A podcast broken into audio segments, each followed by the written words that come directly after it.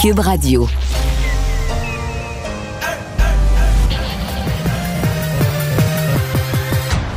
Mario Dumont.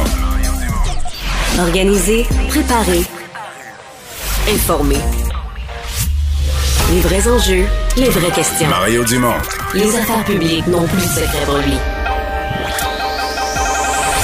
Cube, Cube Radio.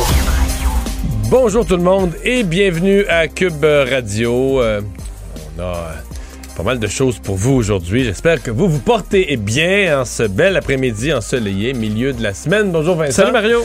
Hier, c'était Jonathan Drouin et aujourd'hui, c'est la députée libérale Marie Montpetit, mais deux jours en de suite que juste avant d'entrer en onde, on voit une communication étonnante, mettons. Oui, puisque le docteur Barrette, l'ancien ministre de la Santé, se fait taper dessus dans son propre parti par Marie Montpetit dans les dernières minutes sur Twitter. Marie Montpetit réagissait à un message du docteur Barrette qui disait en gros que le docteur Godin euh, de- des omnipraticiens, la Fédération des omnipraticiens, euh, disait de ne pas le croire, qui disait les mêmes choses qu'en 2015 quand il avait fait des engagements qu'il n'a pas respectés. Ne le croyez pas.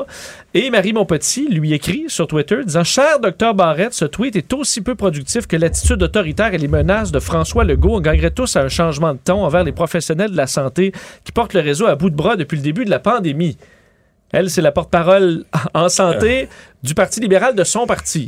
Ça, on mais parce que le gars qui est pas porte-parole en santé, lui a pris position. Bon, lui, je pense qu'il prend position dans son esprit en faveur des patients, mais pas nécessairement dans la ligne de son, euh, de son parti. Hmm. À suivre. Ben, on va rejoindre Julie Marcoux et l'équipe de 100% Nouvelles. 30, c'est le moment d'aller retrouver notre collègue Mario Dumont dans nos studios de Cube Radio. Salut Mario. Bonjour. Cette liste noire avec le nom des médecins de famille qui, selon le premier ministre, n'en font pas assez chaque année. Bon, le ministre Dubé est venu un peu nuancer les propos du premier ministre en disant qu'on préférait aller de l'avant avec une entente négociée. Néanmoins, as-tu l'impression que la CAQ a franchi la ligne aujourd'hui?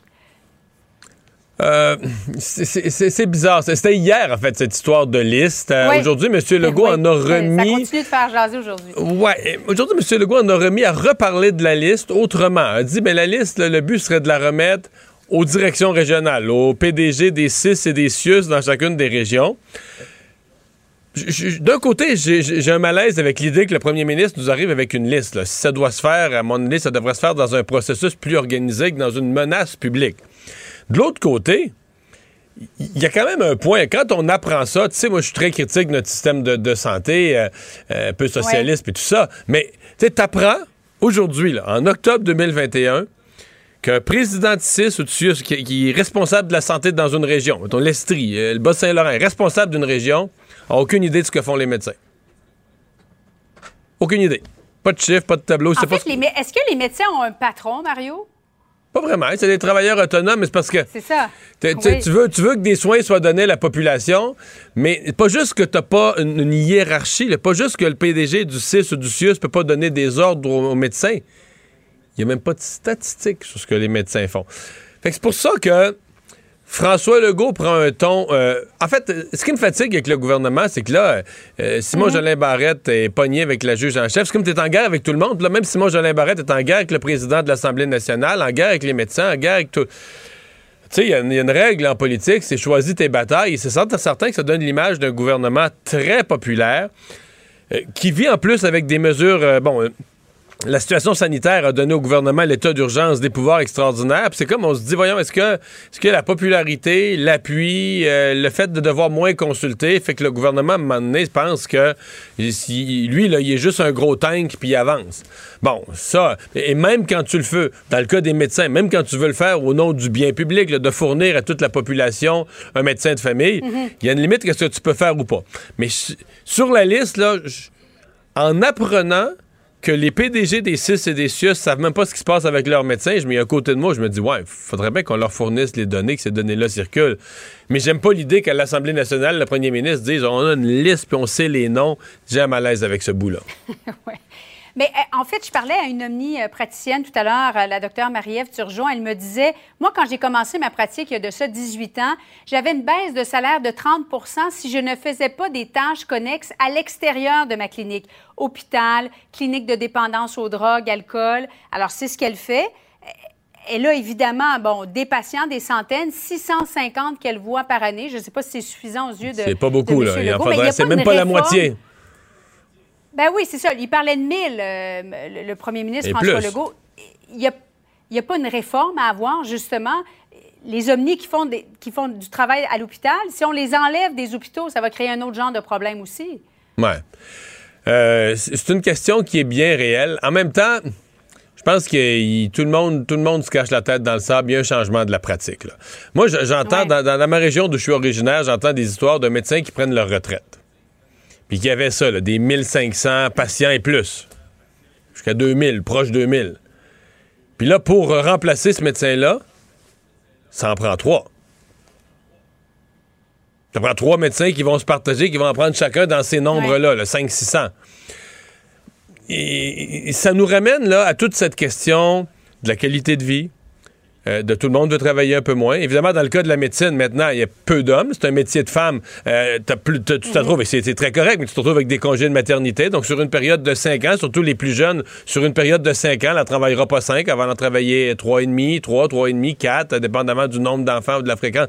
Donc, ça aussi, c'est une réalité. Est-ce qu'on a adapté les entrées dans les facultés de médecine à cette réalité-là? C'est pas de la dénoncer, cette réalité-là, mais c'est de dire, ben, si en moyenne, là, nouveaux médecins qui sont principalement des femmes euh, travaillent 4 années sur 5, ben là, il nous manque un 20 Il faut, faut, faut faire entrer dans les facultés de médecine euh, un 20% de plus. Il faut compenser le nombre. Mais Ouais. il y a aussi une volonté de travailler moins. On l'a vu. Je- moi, j'ai été vraiment marqué là, dans les services de garde quand les éducatrices nous disent Nous, on veut travailler 4 jours, mais on veut envoyer nos enfants Ouais, à la garderie qu'elles 5 travaillent jours. le nombre d'heures comme si elles en faisaient 5, Mario.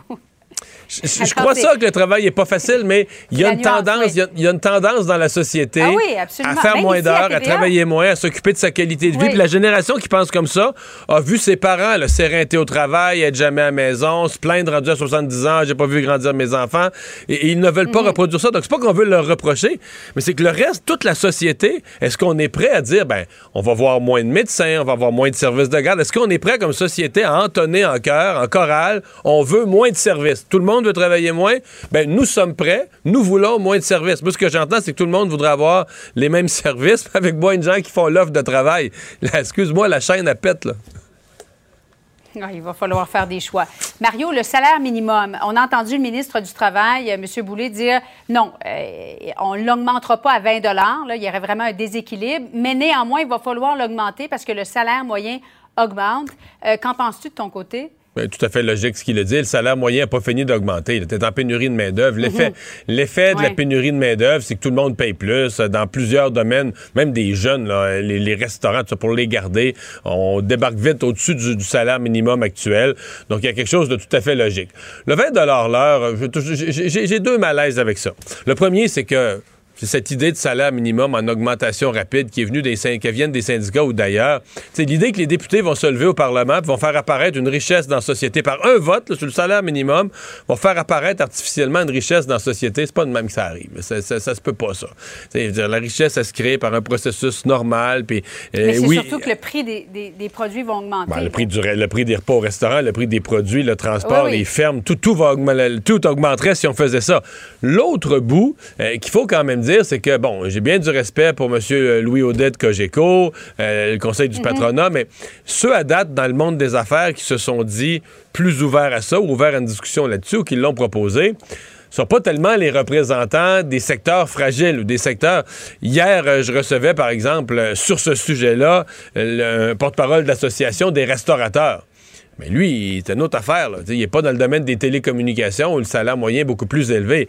Dans la restauration, euh, veux dire, on n'a pas le choix. Là. Dans la petite restauration de base, l'employé qui commence la première journée au comptoir à servir euh, de la restauration rapide ou peu importe, ben, dire, si, tu, si tu lui charges 20, si tu lui donnes 20 de l'heure, ce que tu vas charger pour le hamburger ou les beignes, peu importe ce qui sert, je veux dire, le client, le client va venir la face longue. Là. Donc, il y, y a un problème, il y a un équilibre à garder.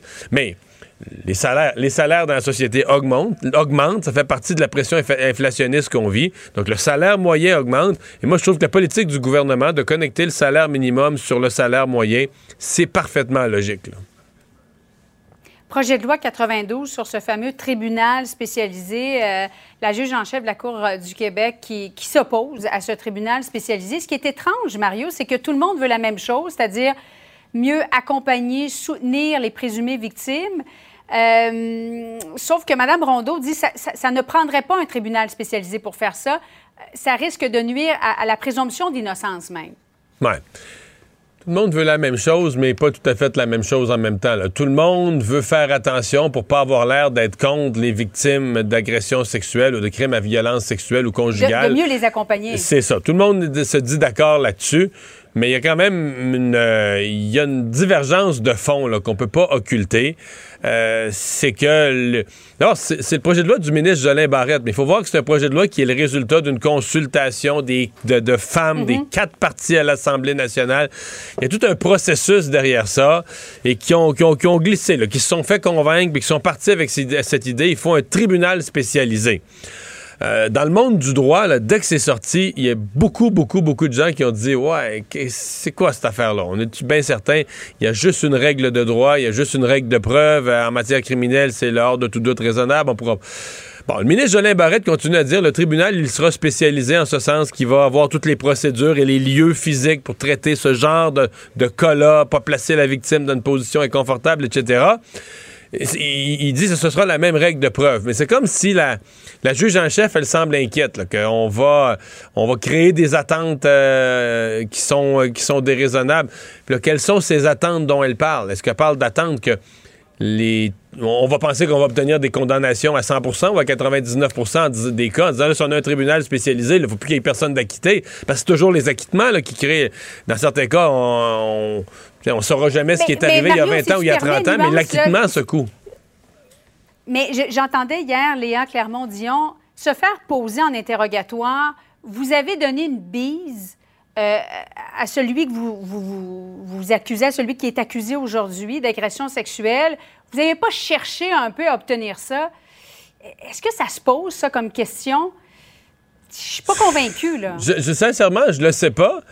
Mais en même temps, euh, si tu es avocat de la défense et que tu défends un client, par exemple, où il y a eu consentement, puis l'une des personnes a changé d'idée le lendemain, puis a dit euh, qu'il n'y avait pas de consentement, puis accuse faussement la personne. Comment tu fais sortir la vérité? Il y, a- il y a une notion de défense aussi qui. ah, C'est pas simple, hein? C'est vraiment, vraiment, vraiment pas simple. Donc, euh, sur la plate, pour les, les, les, victimes d'agressions sexuelles puis tout ça, qu'un sujet comme ça vire en guerre ouverte entre le ministre de la Justice et la juge en chef de la Cour Ouais, du Québec. Oh, ça paraît pas bien du tout, du tout sur, euh, sur la place publique. Je pense que l'un et l'autre, la pression est sur l'un et l'autre, sur le ministre de la Justice et la juge en chef pour euh, mettre un peu d'eau dans leur vin, faire preuve un peu d'humilité et de mettre de l'avant la cause, là, trouver les solutions pour arriver à l'objectif, mais mettre la cause devant le- le- leur guerre personnelle. C'est tout le monde qui en sortirait gagnant. Merci beaucoup, Mario. Au revoir. Alors Vincent, dans les autres nouvelles, euh, il y a une opération de sauvetage qui s'étire, euh, qui semble extrêmement complexe à l'usine Domtar euh, de Windsor. Euh, C'est parce que c'est tout un système d'échafaudage qui s'est effondré et là, il y a deux hommes en dessous. Oui, et on approche, enfin, on approche les 40 heures depuis l'incident, opération de sauvetage difficile et très longue à cette usine de Windsor. Vous rappelez que l'incident s'est produit vers 1h15 dans la nuit de lundi à mardi, donc dans l'usine qui était en arrêt pour des travaux importants.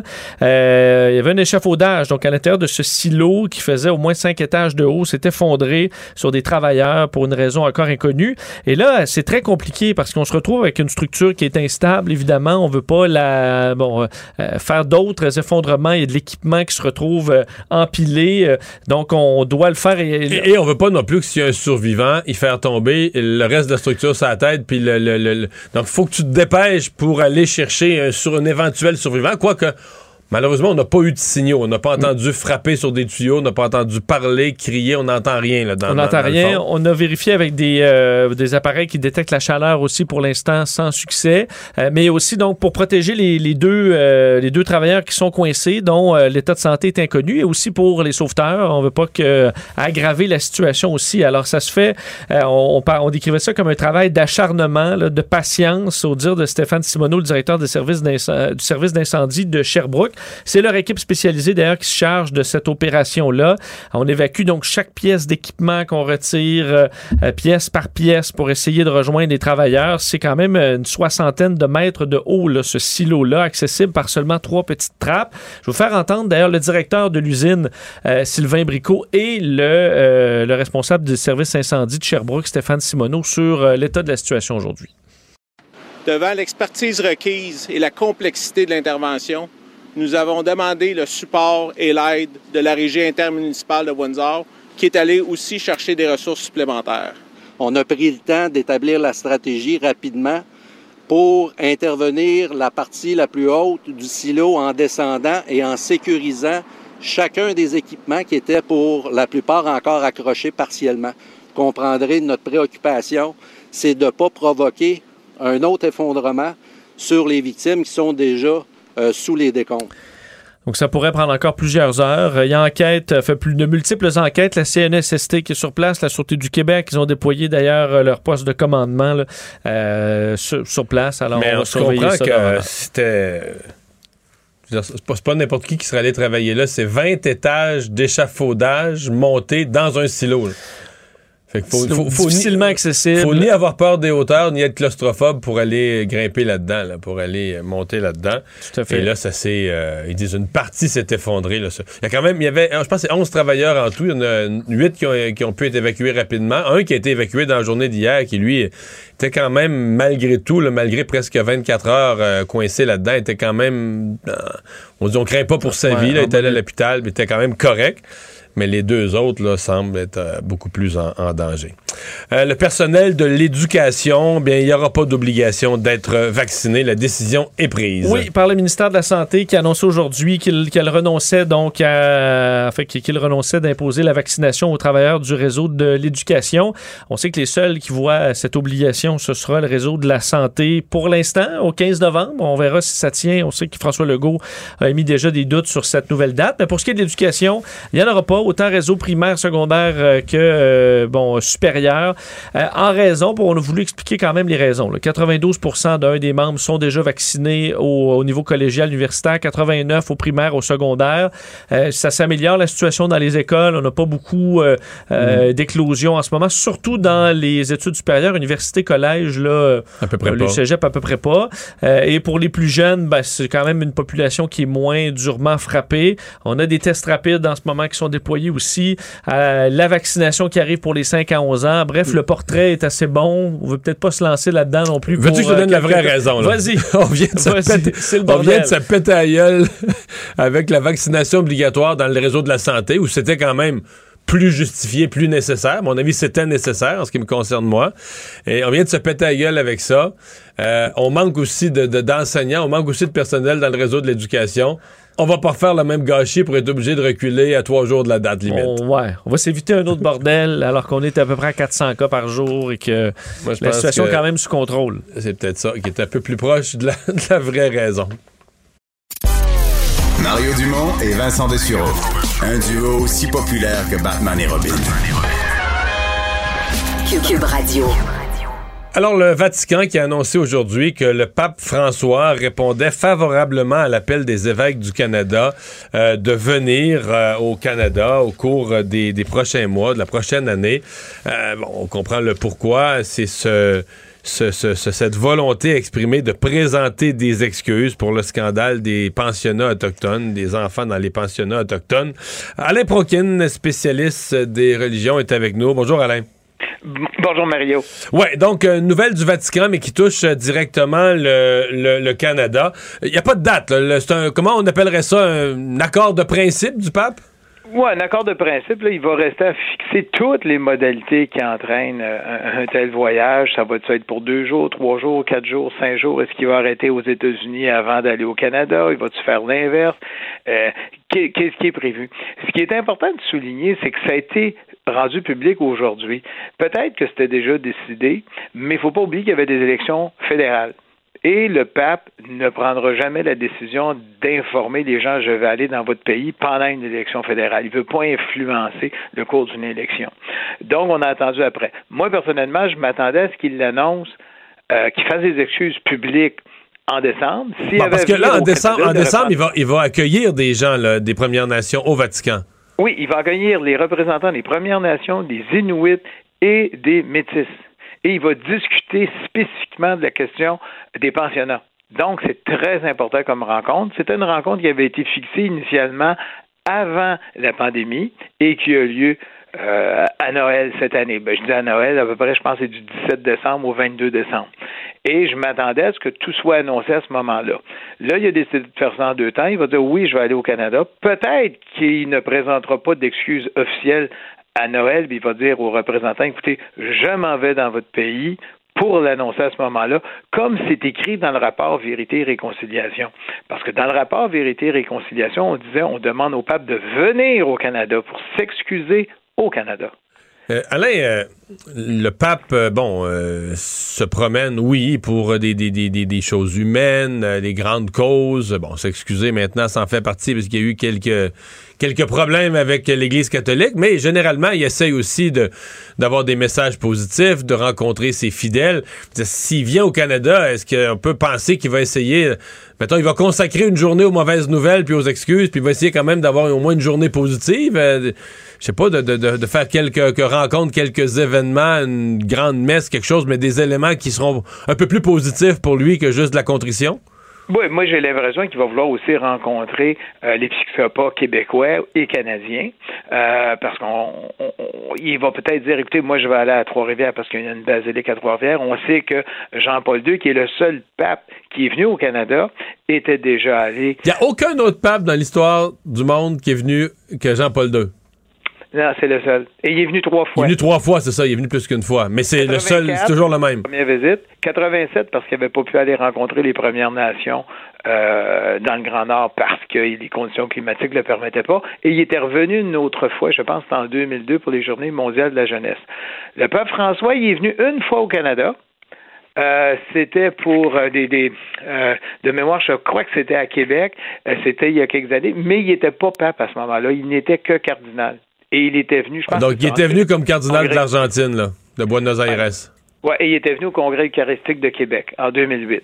À ce moment-là, il était venu ici, mais c'était en tant que, cardinal. Peut-être qu'il va revenir à Québec, parce qu'il ne faut pas oublier que Québec est le premier diocèse euh, d'Amérique du Nord. C'est le premier endroit au Canada où il y a eu un cardinal qui était le cardinal Tachereau, qui avait été nommé en 1880.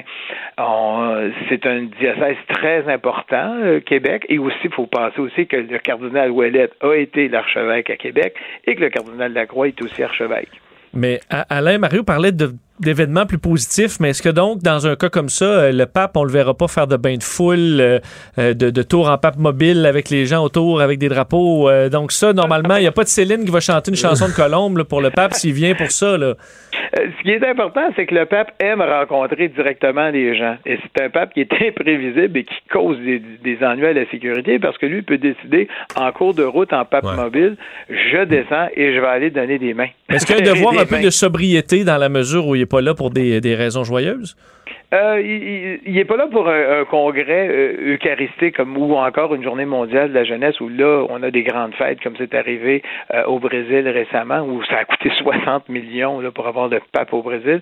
Il va pour euh, une cause qui est, qui est dure là, quand même. Il faut pas l'oublier. Tu as des enfants qui sont morts, tu as Oui. des enfants qui sont morts dans des pensionnats. Donc c'est quelque chose de grave. Mais c'est certain qu'il va rencontrer euh, son épiscopat. Il va sûrement parler qu'est-ce que vous avez fait maintenant pour préserver euh, les, enfants, pour que les enfants soient protégés quand ils vont à l'église. C'est sûrement qu'il va aborder cette question-là. Mais il y a beaucoup d'autres questions à aborder au niveau euh, de l'athéisme qui est en montée. Est-ce qu'il y a un plan pour les, les, les- les- l'épiscopat canadien? Il, il veut savoir ce qui se passe aussi. Justin Trudeau a, a demandé cette, euh, cette visite ou des excuses. C'est quoi la demande exacte de, de Justin Trudeau? Il avait demandé des excuses. Suite au rapport Vérité et Réconciliation, il avait carrément demandé, il avait rencontré le pape à Rome pour lui demander, il faut des excuses publiques. Il l'avait invité à ce moment-là à faire des excuses publiques. Il avait dit, venez les faire au Canada comme c'est écrit dans le rapport. Et il n'y avait pas eu de réponse de la part du pape. Et les, évêques canadiens, ben, bon, on va attendre, on va voir, c'est pas à nous, puis c'est le pape qui décide, puis tout le monde patinait. Et là, les évêques sont revenus à la charge en disant, nous nous excusons en tant que l'ensemble des évêques, puis là, on a écrit en plus officiellement au pape pour lui demander de, de, faire des excuses. Mais c'était difficile pour l'épiscopat avant les derniers événements d'inviter le pape parce que tu as aussi la, la, question du coût. L'Église canadienne n'a peut-être pas les moyens de déplacer un pape ici en raison des coûts de la sécurité qui sont immenses maintenant. A une nouvelle aujourd'hui, une histoire qui sort par euh, CNN de femmes qui de femmes qui veulent sauver l'Église catholique, sont un peu découragées de toutes les histoires de, de euh, le problème de pédophilie et, autres, euh, mais qui veulent sauver l'Église et qui se demandent, euh, à la limite, est-ce que, ça ne devrait pas être une femme qui soit le pape?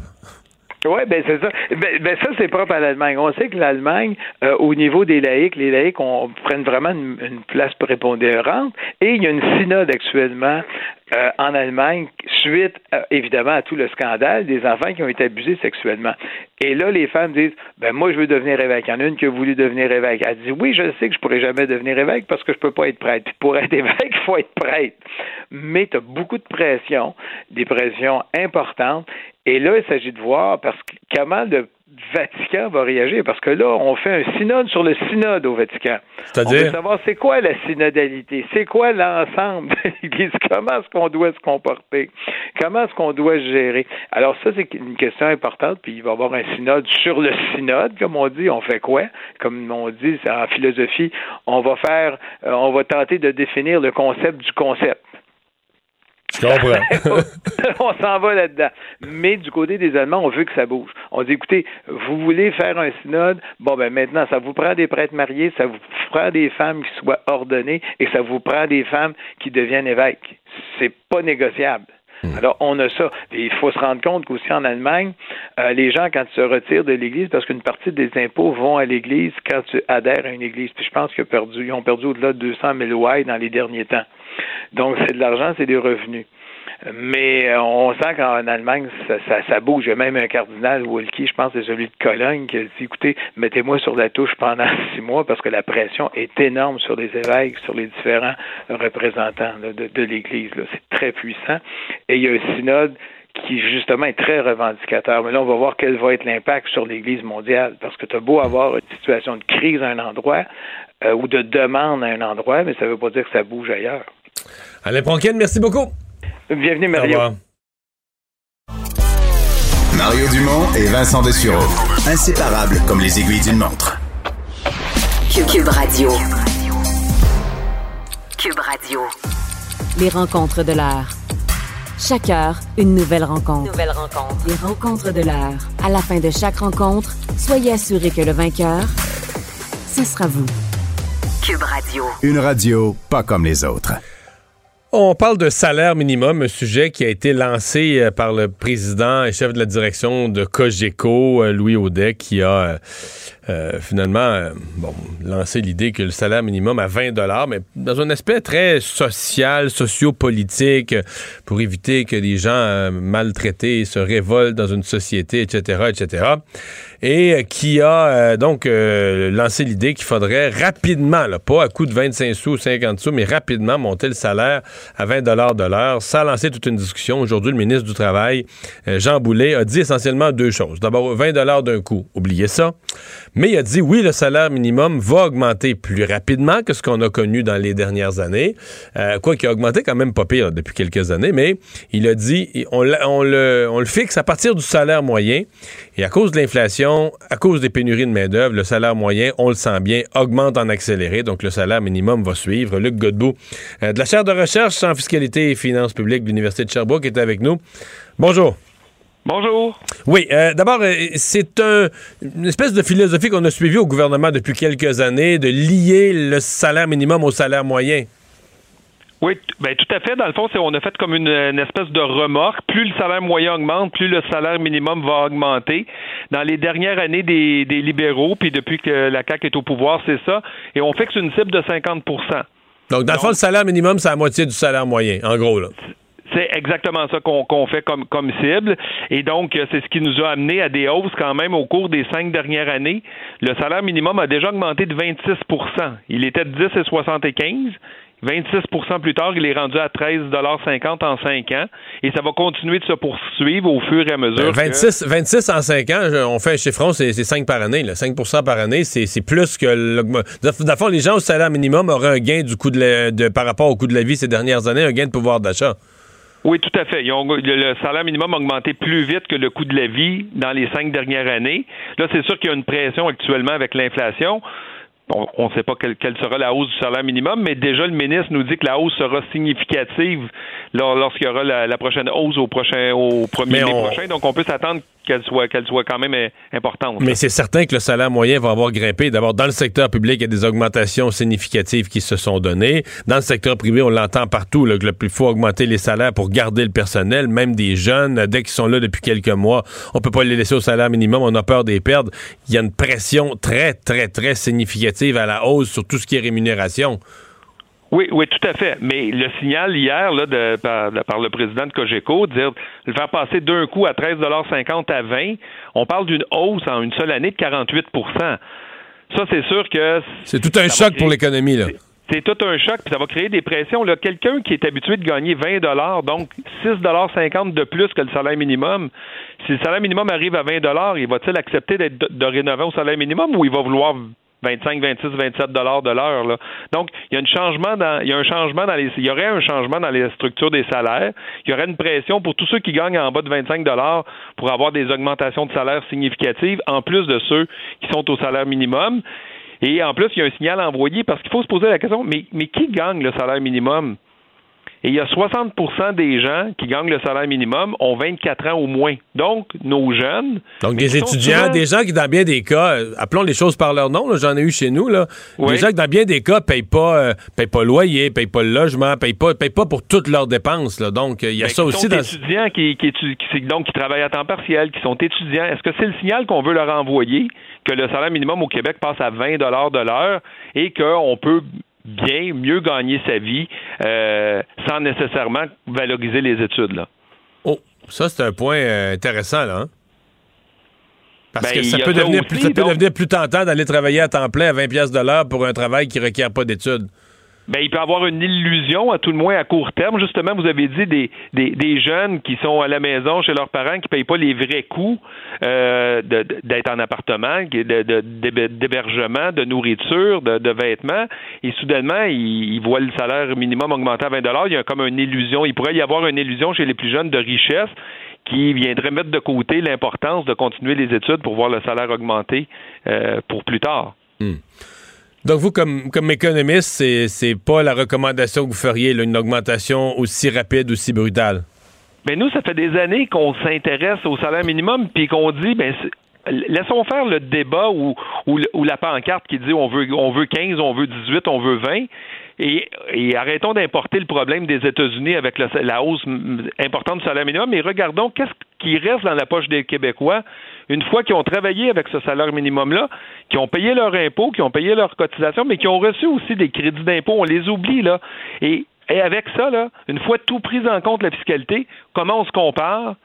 Et en plus, on rajoute le coût de la vie. Puis là, on arrive, c'est au Québec qu'on couvre le mieux les besoins les besoins de base avec le salaire minimum actuel. Donc, mieux vaut être à 13,50 au Québec qu'être à 15 en Alberta. On va vivre mieux donc, c'est pas juste une question de salaire minimum, c'est une question de coût de la vie et qu'est-ce que la fiscalité nous offre aussi en échange.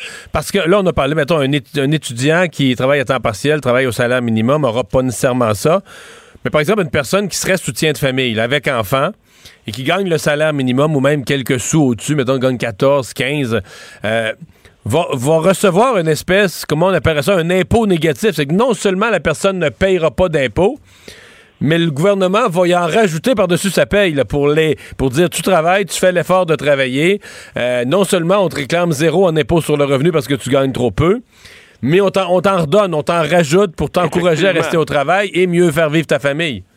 Et, là, il y a des c'est ça, il y a des allocations et des crédits par la fiscalité qui se mettent à jouer. Et donc, ces gens-là vont se retrouver, dans le fond, avec effectivement un impôt négatif. Et donc, c'est pas tout de regarder le salaire de base qu'on va chercher, c'est qu'est-ce qui reste dans les poches une fois tout pris en compte.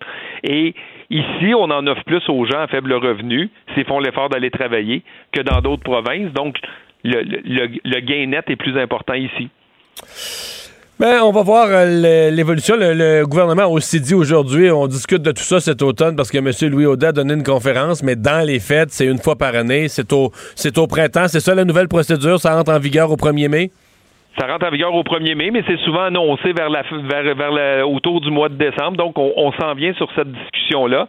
Mais de garder le salaire minimum à la remorque du salaire moyen. Plus le salaire moyen augmente, on envoie aussi au président de compagnie. Mais si vous augmentez le salaire moyen de vos employés, le salaire minimum aussi sera haussé. Le Godbout, merci beaucoup. Il n'y a pas de quoi. Au, revoir.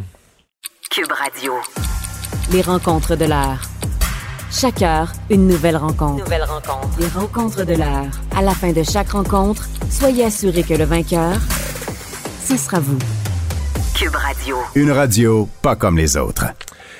C'est le moment de la chronique juridique. Nada Boumefta, avocate en droit criminel et protection de la jeunesse qui est là. Bonjour Nada. Bonjour, messieurs. Nada, on a fini notre émission hier avec cette histoire. Un homme de Gatineau qui s'est fait prendre, un petit fin finot, utilisait des documents ontariens pour obtenir des faux, euh, faux passeports vaccinaux à des Québécois ou le croisement inverse, des documents québécois pour aller truquer le système euh, en, en Ontario. Il s'est fait pogner. Oui, un petit rusé qui pensait passer à travers les mailles du filet, mais qui aujourd'hui euh, devra faire face à la justice, accusé officiellement de deux chefs d'accusation, soit d'emploi de documents contrefaits et euh, de chefs de contrefaçon ainsi que de complot. On comprendra que son stratagème était à, l'effet qu'il prenait des informations, entre autres de Québécois, euh, pour donner des certificats ontariens et prenait des informations d'Ontariens pour donner des certificats de vaccination québécois, que ces gens-là ensuite pouvaient aller voir euh, des centres de vaccination pour faire valider leur euh, vaccin qui aurait été supposément pris dans l'autre province pour obtenir les codes QR qui, évidemment, sont des faux codes QR puisque ces personnes-là n'ont pas été vaccinées. Donc déjà, évidemment, une, grosse zone de danger en sachant qu'il y a des gens qui seraient peut-être en possession en ce moment de codes QR illégaux et cet individu-là devra faire face à la justice, possiblement même des peines minimales. Quelqu'un qui aurait. Parce que là, le gars, il chargeait ça 1000 pièces là. Donc, si, moi, je, si moi, j'ai acheté un faux code, je, le sais là, que c'est illégal. C'est pas comme, mettons, un faux 20 je peux ne pas le savoir. Quelqu'un me l'a refilé comme du change, puis je m'en suis pas rendu compte. Mais si, si je suis pas vacciné, je me suis acheté un faux code à 1000 pièces je sais que. C'est l'autre qui a fraudé, c'est l'autre qui a monté le stratagème, mais moi, je sais que je, je suis client d'un stratagème. C'est un crime, ça aussi? Absolument, on fait partie de ce stratagème-là, du fait qu'on devient finalement possesseur de ce faux document-là. Donc, ces gens-là qui risquent de se faire prendre aussi pourraient faire face à des accusations criminelles et possiblement même entrer dans toute cette stratégie de complot et surtout dans, dans, le, dans le, les circonstances qu'on connaît de cette pandémie. Puis par ailleurs, ça va pas très bien non plus au Québec. Hein. Dans le Nord, on est redevenu en zone rouge euh, en début de semaine. Oui, le Nunavik, euh, là. Exact, ça va pas très bien, donc c'est pas rassurant. Euh, on ne voit pas encore le bout du tunnel. Donc, de voir des gens comme ça qui profitent du système, ben oui, ils peuvent faire face à des accusations. Puis, tu sais, j'ai déjà eu des dossiers, par exemple, euh, de documents euh, contrefaits au niveau des pharmacies, de documents pour avoir accès à de la médication. Ben, tout le monde qui a accès à ce document-là, sachant que c'est des faux documents, ben, participe à cette fraude-là et peuvent se voir accusés au criminel. Donc, très certainement, des conséquences qui seront plus grandes en termes de, de gens qui seront atteints. Et on voit voir aussi, là, rappelons que cette enquête-là a toujours lieu. On a été capable d'en dénicher un, mais euh, qu'est-ce qui nous dit qu'il n'y en a pas d'autres? Alors, euh, nous verrons les résultats de cette enquête-là. Et évidemment, là, les moyens de défense qui peuvent être soulevés pour ce type d'accusation-là, l'aveuglement volontaire n'est pas d'une défense qu'on peut soulever. Donc, il est très clair que si on n'est euh, pas vacciné, qu'on a eu accès à ça en plus, qu'on paye, hein, comme tu l'as dit, c'est quasiment le, prix d'un voyage dans le sud que les gens vont chercher ces documents-là. Alors euh, oui, on peut faire face à des conséquences très sérieuses. Non, je vois pas, je non vois pas, plus je vois pas comment on peut plaider. Je vois pas comment on peut plaider l'ignorance puis dire ah, moi je Non, pensais je pensais que mon code. QR était bon. T'as payé 1000 pièces pour l'avoir, t'es pas vacciné, tu sais très bien ce que t'as ce que t'as fait. Exactement, Euh, exactement. Tu sais, surtout les conséquences que ça peut avoir sur la population. Là, on ne veut pas les Ouais. Euh, faire- comment on dit ça? Faire le niaiseux, là, votre honneur. Moi, Je pensais que c'était les frais moi normaux. j'étais un bon euh, gars. Moi, j'étais un bon gars, votre honneur. Moi, j'étais un bon gars, votre honneur. Comment je pouvais savoir? Euh, parlons, Nada, du projet de loi 92, euh, qui est source quand même de beaucoup de débats, je pense, dans, dans, dans, le milieu juridique, euh, la, fameuse création d'un tribunal spécial en violence sexuelle ou conjugale. Ben là, le barreau du Québec a fait part de ses recommandations. Oui, absolument. Donc, euh, le barreau du Québec qui dit accueillir favorablement le projet de loi 92, donc qui vise à avoir ces tribunaux spécialisés en matière de violence conjugale. Ça a été un gros débat puisque, en fait, de gros débat, oui et non, puisque tout le monde au début semblait être bien en accord avec cette position-là. La première question qui s'était posée, c'était évidemment en termes de pouvoir euh, législatif. Est-ce que le provincial a, a matière, pouvoir à pouvoir légiférer en termes de, de droit criminel, pardon, euh, mais en même temps, on voit qu'il y a quand même des pouvoirs au niveau de la Cour du Québec. Le législateur, le gouvernement peut euh, décider de- d'encadrer le tout et c'est ce qu'on cherche à faire ici. Le barreau vient appuyer en mentionnant que la formation, oui, des juges c'est importante, mais également celle des avocats pour s'assurer que tout ce qui sera mis en place sera mis en place avec une belle cohésion et une belle compréhension aussi de ce désir-là, oui, de protéger, d'aider les victimes, mais aussi de maintenir notre justice euh, criminelle euh, dans un équilibre euh, normal, c'est-à-dire que les droits fondamentaux demeurent, la présomption d'innocence demeure, mais qu'on tienne compte du fait qu'on a quand même un être humain de l'autre côté qui a probablement subi des traumas, qui a peut-être des difficultés à venir témoigner, qui ne comprend pas non plus nécessairement comment est-ce que le système de justice s'articule, qu'on puisse l'encadrer, lui faire comprendre. Euh, déjà, hein, juste, je le fais souvent avec mes clients, hein, déjà juste d'expliquer à quoi ressemble une salle de cours, puis comment on entre, puis comment les choses fonctionnent, ça enlève déjà une énorme pression et un gros stress de moins. Alors là, en sachant que ce serait des tribunaux spécialisés, je pense que c'est quelque chose qui pourrait aider. Et le barreau va en ce sens. Puis je tiens à rappeler, hein, il y a aussi euh, d'autres victimes, d'ex-victimes qui ont parlé et euh, mentionnaient, entre autres, dont Léa Clermont, là, que peut-être d'inviter certains avocats à rencontrer des victimes, euh, que les juges aussi puissent parler avec, avec d'ex-victimes pour mieux comprendre leur situation, puis être capable de mieux faire notre travail à la fin de la journée. Hein. À la fin de la journée, oui, on est à la recherche de cette vérité-là et on désire que la justice puisse trancher, mais sans écraser euh, ni l'une ni l'autre des deux parties. Mais qu'est-ce que tu penses des craintes de la, de la juge en chef, là, Mme Rondeau, qui semble penser que, que ça va trop loin, qui semble penser que les euh, on crée des attentes trop élevées chez les victimes. Elle a dit, elle semble d'accord pour une espèce de d'accompagnement, un accès plus facile, mais elle dit faut pas créer des, tribunaux. Il y, a, il juste une règle de preuve, il y a juste une façon de faire le droit. Là. Euh, faut pas créer des tribunaux parallèles. Euh, Tu penses quoi de ces craintes? Ben, en fait, oui, je pense que ce sont des craintes euh, qui sont raisonnables à soulever, mais il faut faire attention là, dans les propos aussi qu'elle a tenus. Je n'ai pas tout lu les commentaires que euh, notre honorable ju- juge a tenus. C'est quand même notre juge en chef qui en a vu euh, de toutes les couleurs et qui comprend quand même assez bien notre système en ce moment. Tu l'as dit, il y a une seule règle de preuve et c'est surtout ça qu'elle désire protéger. C'est ça, c'est clair, net et précis. Mais ça, le C'est ministre aussi, gouvernement- le, le ministre répète la même chose. Dit ça changera Oui, pas. La, la c'est règle de preuve reste la règle de preuve. Là. Et il ne faut pas. Et l'idée non plus n'est pas d'arriver puis d'absolument avoir euh, un avocat, par exemple, qui représente que la victime, un avocat qui représente l'État, puis un avocat qui représente l'avocat de la défense. C'est ça reste quand même un système à deux volets, une poursuite de l'État et la poursuite euh, criminelle, euh, en fait, et la défense de l'autre côté. Bon, maintenant, certains soulèvent certaines questions, comme quoi elle outrepasse peut-être ses commentaires en ordonnant, entre autres, aux législateurs de ne pas aller trop loin dans cette affaire-là, alors que c'est dans leur pouvoir de le faire. On verra là, où le débat ira, mais je vous dirais que j'appuie plutôt la position du barreau à l'effet que oui, euh, il faut, on peut le faire, c'est une bonne chose de le faire, mais il faut le Il faire, faut le faire en correctement. formant bien, exactement, en formant bien Merci. chacun des intervenants. Merci beaucoup, Nada. À demain. Merci, à Bye bye. demain, au revoir.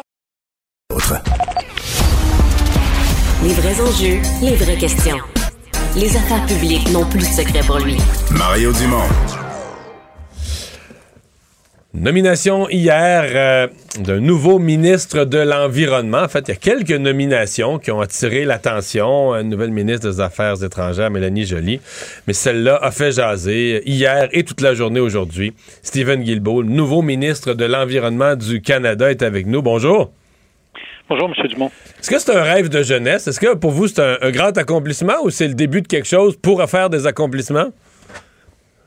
Ben, honnêtement, je suis pas quelqu'un de très carriériste. Alors quand j'étais dans le mouvement environnemental, euh, être ministre de l'environnement, euh, c'est pas pas quelque chose auquel j'ai pensé souvent. Évidemment, quand j'ai pris la décision de me présenter en politique en 2019, là, c'est certain que c'est devenu une option qui était qui devenait possible. Mais, je suis très très honoré que le, premier ministre me, me, demande de, de jouer ce rôle-là dans le gouvernement et de servir comme ça les Canadiens et les Canadiennes. Votre nomination a été plutôt bien accueillie au Québec dans l'ensemble, euh, mais euh, ce matin, à mon émission LCN, j'ai été forcé de présenter des images du Calgary Herald puis du National Post. Pour montrer que dans le Canada anglais, on a ressorti les images de l'époque où vous étiez un militant de Greenpeace puis arrêté par la police puis, euh, avec des titres laissant entendre qu'une espèce de, dans le fond, un capoté environnementaliste radical qui faisait des gestes d'éclat quasi criminels ben c'est lui qui est rendu ministre de l'Environnement. Ça vous a blessé? Ça vous a étonné? Non, ça ne m'a pas blessé euh, parce que ça ne m'a pas étonné du tout venant de certains de ces médias-là, parce que je pourrais vous montrer d'autres articles de journaux au Canada anglais où ma nomination est très bien reçue. Oui, oui, non, tout à fait, tout à fait. Mais... je, mais je reconnais que pour certains, euh, ça, ça, ça, passe pas. Bon, c'est des gens qui, qui, qui ont toujours critiqué. souvent, les gens qui, qui me critiquent, je pense au National Post, historiquement, c'est, c'est pas des gens qui ont été très favorables à des, des enjeux comme la lutte au changement climatique. Euh, et, et, qui oublie que même comme écologiste, par exemple, j'étais sur la scène en 2015 avec la, la première ministre de l'Alberta, Rachel Notley, qui avait annoncé un nouveau plan de lutte au changement climatique qui prévoyait euh, d'éliminer le charbon de la production d'électricité, d'investir dans les renouvelables, de mettre un plafond sur la pollution des sables bitumineux, comme on le propose de le faire pour le pétrole et le gaz.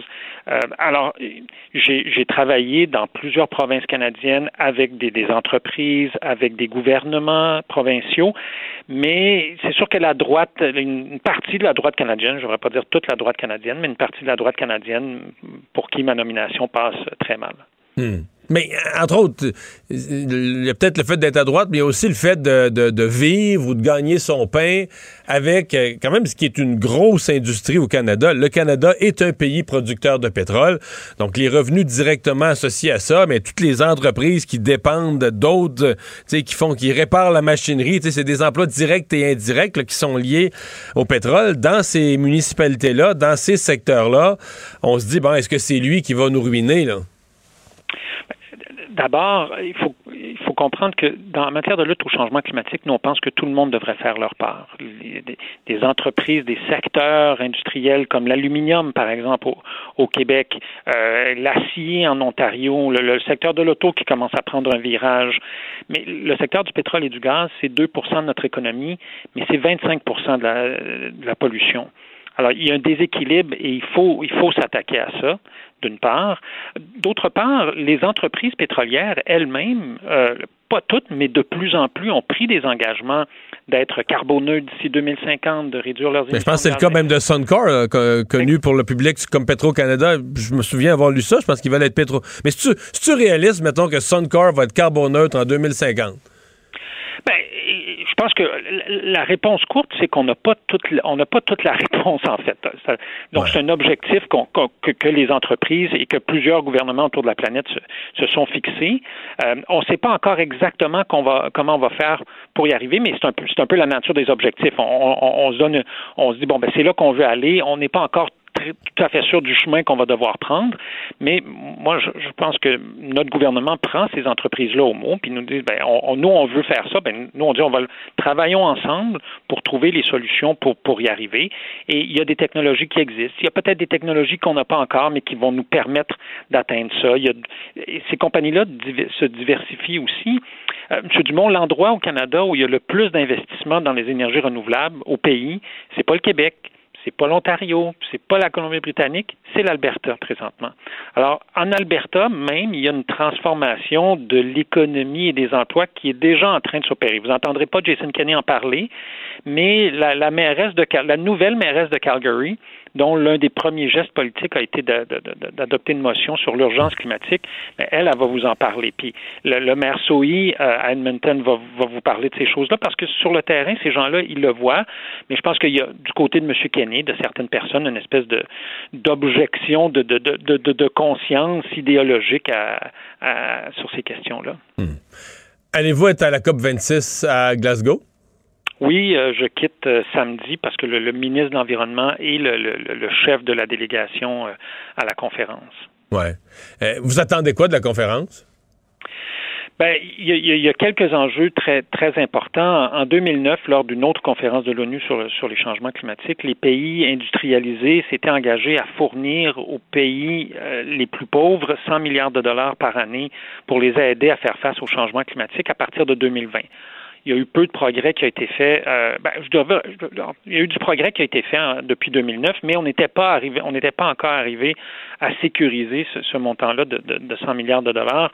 Mon collègue, le ministre Wilkinson, qui est maintenant aux ressources naturelles, mais a, a été euh, a été appelé par le gouvernement britannique pour co-présider un groupe de travail pour arriver à trouver une solution et c'est ce qu'il a fait au cours des, derniers mois. Alors, il y aura donc c'est un élément très important de la conférence. Le ministre Wilkinson sera également euh, à, la, conférence pour, pour présenter le résultat des travaux qui, que lui et euh, l'autre coprésident qui était de, de, l'Allemagne ont fait. Donc ça, c'est un, un élément très important. Je pense qu'il y a des pays qui commencent à agir de plus en plus. On a vu que la nouvelle administration américaine, très pro-lutte au changement climatique, le président Biden sera là. Plusieurs des ministres du cabinet du gouvernement Biden seront là également. Il y a des pays qui, traînent encore un peu de la patte. On pense à, l'Australie notamment sur, sur, ces questions-là. Il sera même pas euh, présent, si je me trompe pas. Euh, ben, ben, je pense que M. Morrison, le, premier ministre australien, a annoncé qu'il y serait finalement. Oh, OK, il a changé euh, parce qu'il avait annoncé l'inverse à un certain point. Oui, ben, je pense qu'il y, a, y a eu beaucoup de pression. Ils vont présenter un plan d'action aussi. Ils avaient, ils avaient dit qu'ils n'en présenteraient pas. L'Inde et la Chine sont devenus de grandes économies et de grands émetteurs de gaz à effet de serre.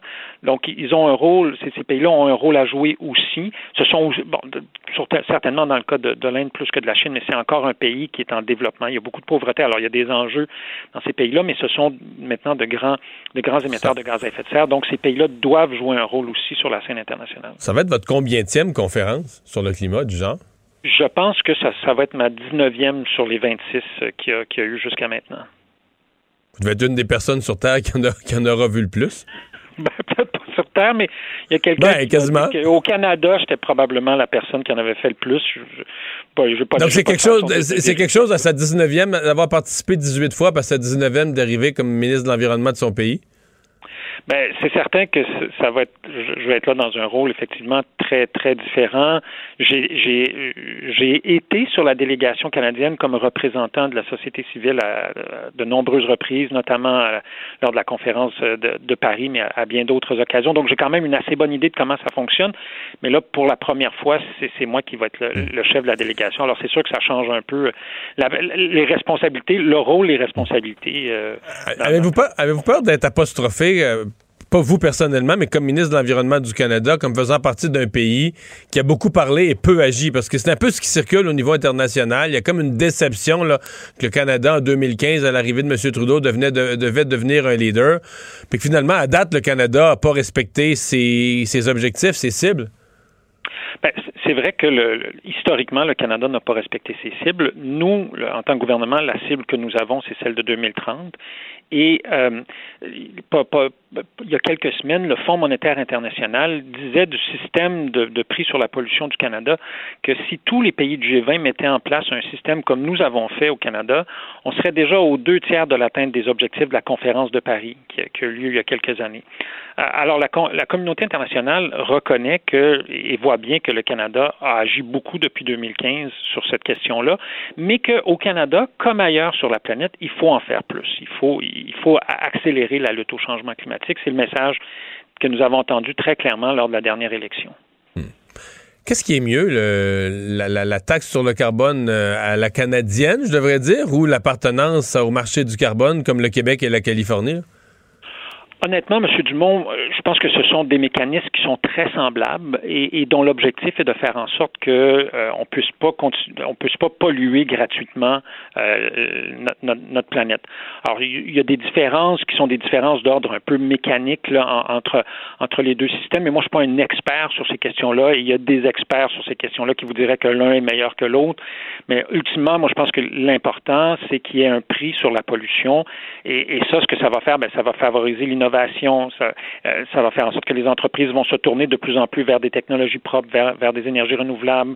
On, on, va avoir des voitures de plus en plus efficaces, des maisons de plus en plus efficaces. Donc, ça permet de réduire la facture d'énergie des ménages, que les gens payent moins cher pour chauffer leur maison ou pour conduire leur voiture. Puis à 1,50 à peu près le litre d'essence, d'avoir des voitures plus efficaces. Puis bon, de plus en plus de voitures électriques, parce qu'au Québec, on est déjà rendu à 10% des nouvelles ventes euh, sont des voitures électriques ou des, voitures hybrides rechargeables. Alors, ces gens-là, ben, le prix de l'essence, ça les affecte pas mal moins que euh, si on a un très gros véhicule. Euh, donc, c'est ce que font le mécanisme du, système de plafonnement échange comme le Québec et la Californie ou, la, tarification carbone comme nous faisons au niveau fédéral. Elle va, augmenter la... Parce que y a une, taxe carbone au Canada. Elle va augmenter la tarification dans les trois, quatre prochaines années? Elle augmente à chaque année. Depuis 2018, elle augmente de 10 dollars par année jusqu'en 2022 et après 2022, ce sera 15 dollars par année, tout comme le système de plafonnement échange du Québec et de la Californie augmente également d'année en année. Bon, évidemment, c'est pas, pas le même genre, c'est pas tout à fait la même augmentation parce que le, le système n'est pas le même d'un point de vue mécanique, mais il y a une augmentation là aussi. Stéphane Guilbeault, merci d'avoir été avec nous. Bon mandat. Merci beaucoup. Au revoir. Le nouveau ministre de l'Environnement du Canada. Cube, Radio. Mario Dumont. C'est pas compliqué. Peu importe ce que vous voulez savoir, il a la réponse. Mario Dumont. La référence par excellence.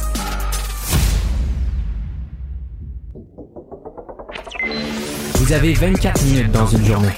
Tout savoir en 24 minutes. Pour s'informer et comprendre en 24 minutes, ici Mario Dumont, en compagnie de Vincent Dessureau, des studios de Cube Radio, la station d'affaires publique de Québecor. Voici Tout savoir en 24 minutes. Tout savoir en 24 minutes.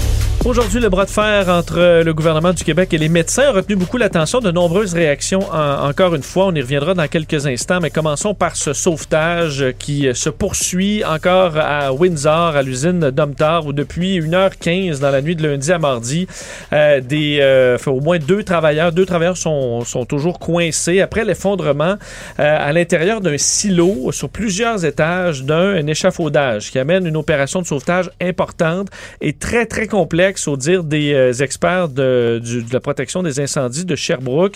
Euh, bon, on avait retiré des euh, travailleurs bon, rapidement après l'incident, dont un qui avait été blessé, mais il en manque toujours deux et qui sont recherchés par les, secouristes. Mais on utilisé... sont vraiment, semble-t-il, au fond, en dessous des structures. Et là, bon, il faut que tu te rendes là. Puis il faut pas que tu fasses débouler les structures sur eux. Oui, tout en protégeant oui, les travailleurs. Les travailleurs, les secouristes.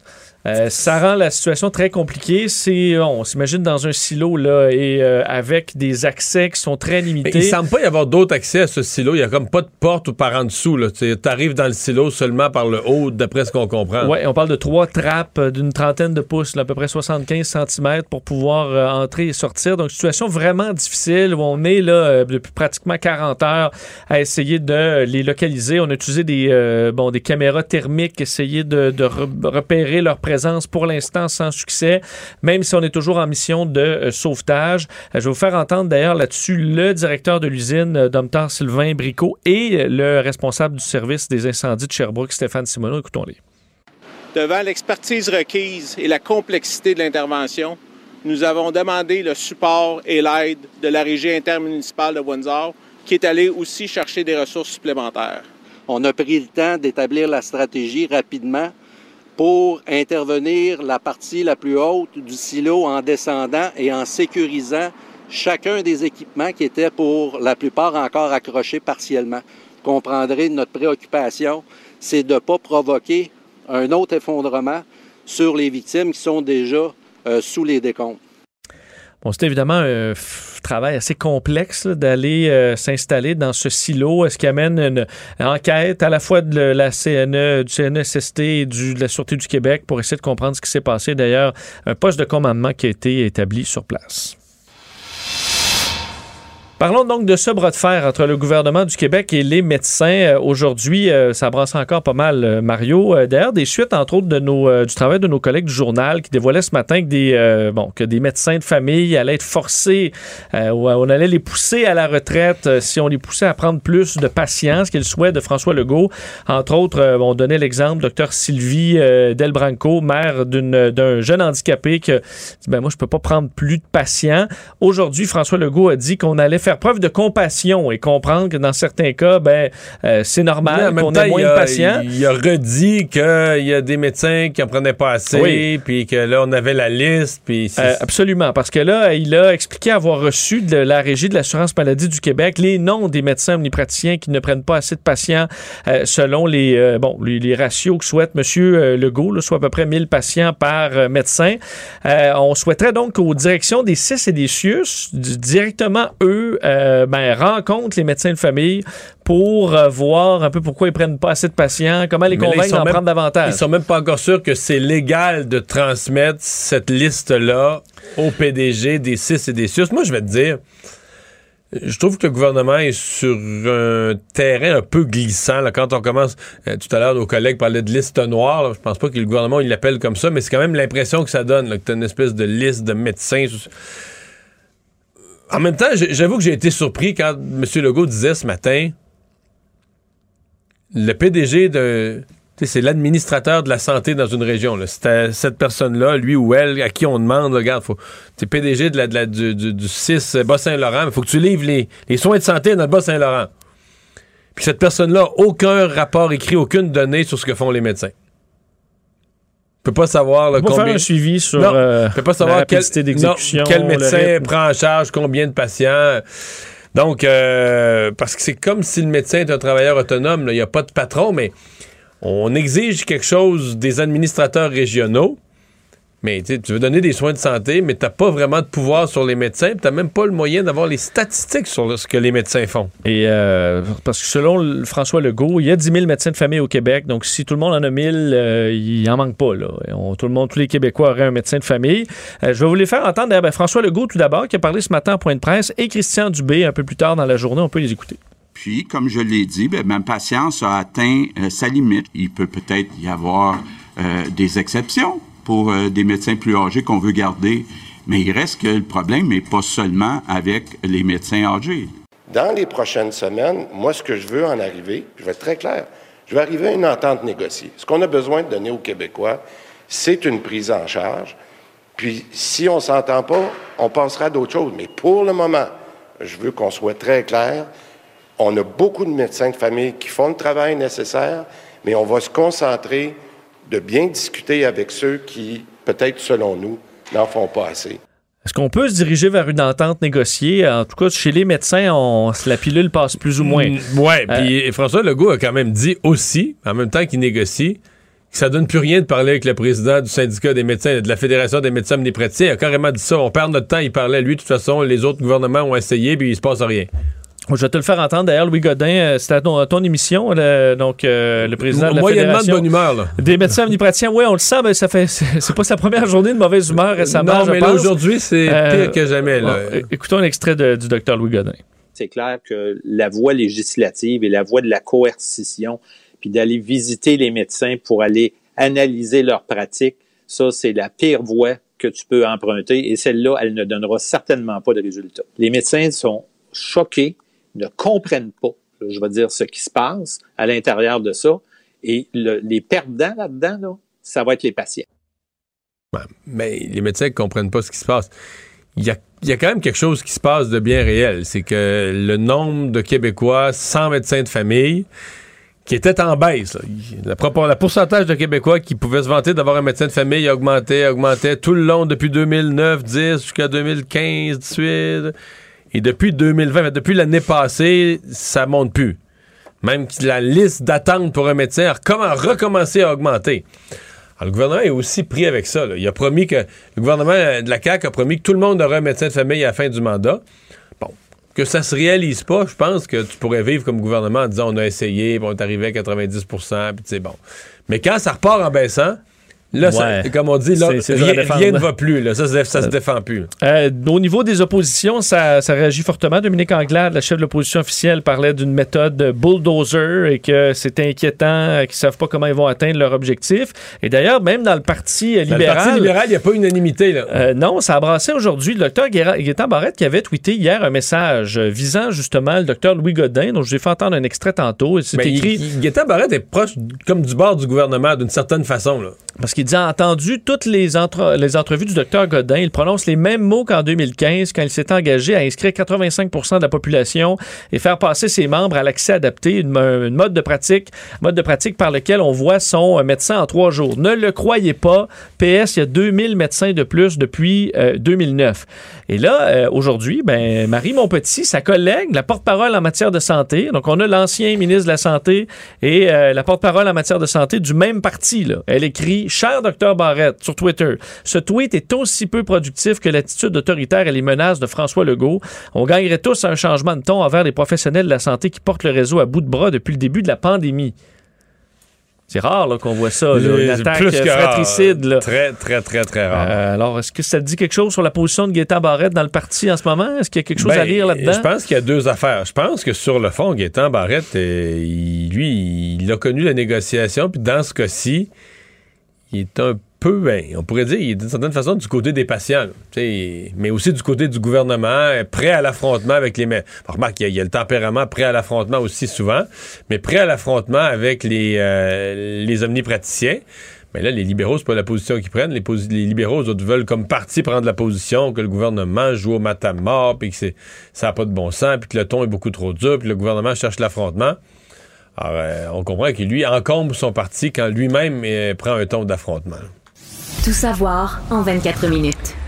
Le personnel de l'éducation n'aura pas à se faire euh, vacciner obligatoirement. Le ministre de la Santé l'a annoncé aujourd'hui. Donc, on renonce à l'idée d'imposer la vaccination aux travailleurs du réseau de l'éducation, comme on le fait avec, ben, le fait avec le personnel Comme on de la a santé. failli le faire. Comme on a failli le faire. La date du 15 novembre est encore, euh, est encore là. Quoique François Legault, on sait, a mis un, un bémol déjà là-dessus. Euh, pour ce qui est donc des, des, euh, des- des- bon, du personnel de l'éducation, réseau primaire, secondaire, supérieur, euh, pas d'obligation. On a fait valoir dans les arguments que 92% des membres étaient déjà vaccinés au niveau collégial universitaire. On était presque 90 au primaire et au secondaire, que la situation s'améliore, qu'on n'a pas beaucoup d'éclosions, que les 11, euh, les 5-11 ans vont se faire vacciner bientôt, qu'on a des tests rapides. C'est tout, Oui. tout ça est vrai, mais c'est pas Oui. la, la vraie C'est raison. pas ça, la raison. La vraie raison, c'est qu'on s'est planté à vouloir faire euh, implanter la vaccination obligatoire dans le réseau de la santé. On a été obligé de reculer. Là, on va pas, on va pas refaire le coup dans l'éducation.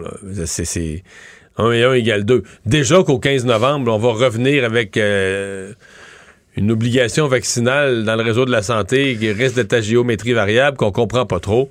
Je pense que pour les, on s'est dit, regarde, il y a des, parce que euh, les arguments qu'on faisait valoir dans la santé, on les a aussi en éducation. Il y a pénurie de profs et tout ça. Fait que je pense pas qu'on voulait rejouer dans le même film de crier à la vaccination obligatoire puis reculer trois jours avant. Fait qu'on laisse tomber. Toujours dans le milieu de la santé, euh, aujourd'hui, la ministre responsable des années des proches aidants, Marguerite Blais, annonçait un investissement de 200 millions de dollars sur cinq ans pour bonifier les services offerts aux proches aidants du Québec. On sait qu'on l'évalue à 1,5 million de Québécois qui sont considérés comme des proches aidants selon euh, Statistique Canada. Euh, donc, euh, ça s'ajoute aux sommes déjà annoncées. Alors, au dire de Marguerite Blais, entre 2019 et 2026, c'est près d'un demi-milliard de dollars qui sera investi pour les personnes proches aidantes. Euh, ministre, la ministre Blais qui parle même d'un début seulement. Euh, ce qu'on fera, entre autres, la moitié de cette somme, ou presque, va servir à développer des services de répit, entre autres avec le réseau des maisons Gilles Carle, les nuitées de Baluchon Alzheimer. Euh, la ministre Blais fait valoir que le répit, c'est extrêmement important, fondamental pour euh, les proches aidants. Il y aura des sommes aussi pour donner de la formation aux proches aidants, euh, entre autres pour des enjeux juridiques, le dossier de l'aide médicale à mourir, leur donner de la flexibilité dans leur emploi aussi pour qu'on comprenne leur situation, qu'on leur permette de se concentrer sur euh, l'aide à leurs proches. Euh, toujours au gouvernement, euh, la mise à jour économique du gouvernement Legault va se tenir le 25 novembre prochain. Ça a été confirmé par le ministre des Finances, Éric Girard, aujourd'hui. Alors, on parle d'un mini-budget. Ben, c'est toujours ça qu'on se demande. Est-ce qu'une mise à jour économique, ça peut être juste une mise au point où on en est rendu à mi-chemin dans l'année avec le déficit, puis tout ça, une mise au point? Mais là, il y aura des mesures. Là. Il l'a confirmé ce matin. Il faut dire qu'on est en situation à peu- la- de, de sortie, on le souhaite, de Oh, ouais, puis pandémie. les choses, euh, la- bougent, les choses bougent vite de six mois à six mois. Ben oui, surtout sur plein de points. Euh, Éric Girard faisait valoir qu'il y a beaucoup de volatilité, on le comprend, là, dans les données. Euh, on veut revenir à l'équilibre budgétaire encore d'ici 2027-2028, mais euh, le ministre parle de changements importants dans l'économie, entre autres l'inflation, dont on parle beaucoup, qui a Et il a monté. dit qu'il ferait quelque chose pour le pouvoir d'achat des gens face à l'inflation. C'est pas quoi? Ouais, ben on dit c'est c'est pour les Québécois qui eux ont pas vu leur revenu monter versus l'inflation. Certains euh, ont eu des rondes des augmentations de salaire et compagnie peuvent faire face à cette hausse-là. Pour d'autres c'est pas le cas. Alors c'est les Québécois qui seront aidés euh, lors de cette annonce le 25 Et, novembre euh, prochain. On attend aussi dans le- la même annonce un plan d'action particulier, ça j'ai hâte de voir, pour ce qui est de la pénurie de main-d'œuvre, pour ce qui est de la- l'aide aux entreprises à recruter ou l'encouragement aux travailleurs à travailler davantage. Parlant de travail, le ministre du Travail, Jean Boulet, revenait aujourd'hui sur euh, la, la proposition du président du conseil d'administration de Cogeco, Louis Audet, de faire passer le, le- le salaire minimum à 20 de l'heure. Ça a amené une discussion euh, au Québec, euh, mais qui ne convainc pas le ministre du Travail d'aller de l'avant, parce qu'il dit oui, il y aura une hausse importante du salaire minimum, mais le monter de 13,50 actuellement à 20 ça créerait un choc économique trop important. Il faut rappeler qu'en mai dernier, on avait monté de plus de 3 le salaire euh, minimum. On le fait respecter un ratio de 50% entre le salaire minimum et le salaire horaire moyen. Et depuis qu'on fait ça, il a augmenté de 26 en 5 ans, là, quand même. Oui, et là, on s'attend, vu que le salaire, les salaires vont augmenter avec l'inflation et compagnie. Les salaires augmentent déjà. Euh, Dans le secteur public, on l'a vu avec plusieurs attributions d'augmentation. euh, Dans le secteur privé aussi. Donc, on verra un bond du salaire minimum aussi qui va suivre. Par contre, le faire passer euh, une telle somme, ben, ce serait trop difficile. Euh, ça amènerait des licenciements, euh, des mises à pied et compagnie. Alors, euh, ce serait plus difficile. On lui a demandé, par contre, est-ce qu'on peut vivre en ce moment avec 14 de l'heure, par exemple? Il n'a pas voulu se prononcer, explique que ça dépend un- des- de chaque personne. C'est un peu un faux débat parce que une grande partie, la majorité des gens qui travaillent au salaire minimum sont des étudiants, euh, des gens assez jeunes, des gens en bas de 25 ans, des gens qui sont pas plusieurs aux études. Dans certains cas, ils payent leur loyer, mais dans bien d'autres cas, c'est parents, c'est par... donc travaillent, mais ils restent encore chez leurs parents. Et il n'y a pas tant de soutien de famille que ça qui vivent au salaire minimum. Je dis il n'y a pas tant, je dis pas il n'y en a aucun, mais il n'y en a pas autant. C'est pas, la- pas la norme.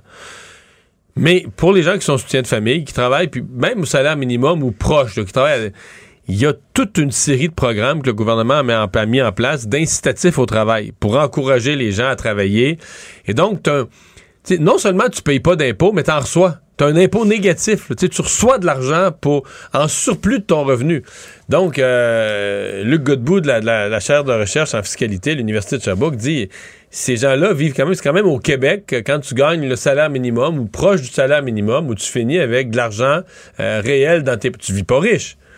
Mais la situation est pas aussi simple. Quand on fait le calcul de dire, ah ben, est-ce qu'un soutien de famille peut nourrir deux enfants avec ce salaire minimum, tout ça, c'est pas, pas juste comme calcul, parce que la personne qui serait dans cette situation-là, eux, il y en a très peu. Généralement, si t'es soutien de famille, t'es un peu plus vieux, t'as un revenu, t'as eu des augmentations de salaire, t'as un meilleur travail. Mais même si t'es dans cette situation-là, avec les allocations familiales, avec tous les programmes, euh, tu vas avoir de l'argent pour vivre. Pas riche, mais tu vas avoir de l'argent pour vivre plus que le simple calcul de te faire 35 fois 14 dollars, tu puis d'arriver à un chiffre très petit. On parlait hier de- du gouvernement Legault qui a déposé un projet de loi pour euh, moderniser un peu la gestion des conseils d'administration de nos sociétés d'État au Québec. Et on Ouais, pré- D'ailleurs, j'en ai glissé un petit mot en entrevue euh, cette semaine. Puis euh, sur l'aspect, j'avoue que moi-même, j'avais pas vu l'autre aspect, sur l'aspect de la rémunération. Est-ce qu'il faut vraiment payer les membres des conseils d'administration? Puis il disait oui. Pour professionnaliser ça, aller chercher du personne de- des personnes de qualité, il faut payer.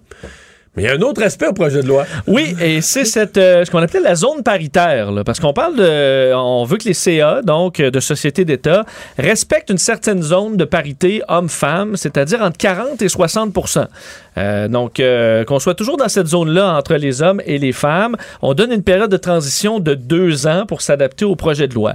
Mais aujourd'hui, ça fait énormément réagir cette histoire-là, entre autres parce qu'à la presse, on a rapporté que plusieurs CA, en fait 8 sur les 47, dépassaient la limite de 60% pour les femmes. Et pas juste des petits, là. Même non, non. Hy- Hydro-Québec. Hydro-Québec, c'est 11 femmes sur 16. Alors, tu serais, euh, selon ce, ce projet de loi-là, obligé de changer des femmes pour des hommes. Donc, de Même congédier quelques femmes. euh, même chose chez Bibliothèque et Archives nationales, c'est 10 sur 14. Euh, L'Auto-Québec, 7 femmes sur 11. Alors, c'est pas que les plus petits, c'est pas les plus petits là où on retrouve une majorité et euh, même une grande majorité de femmes.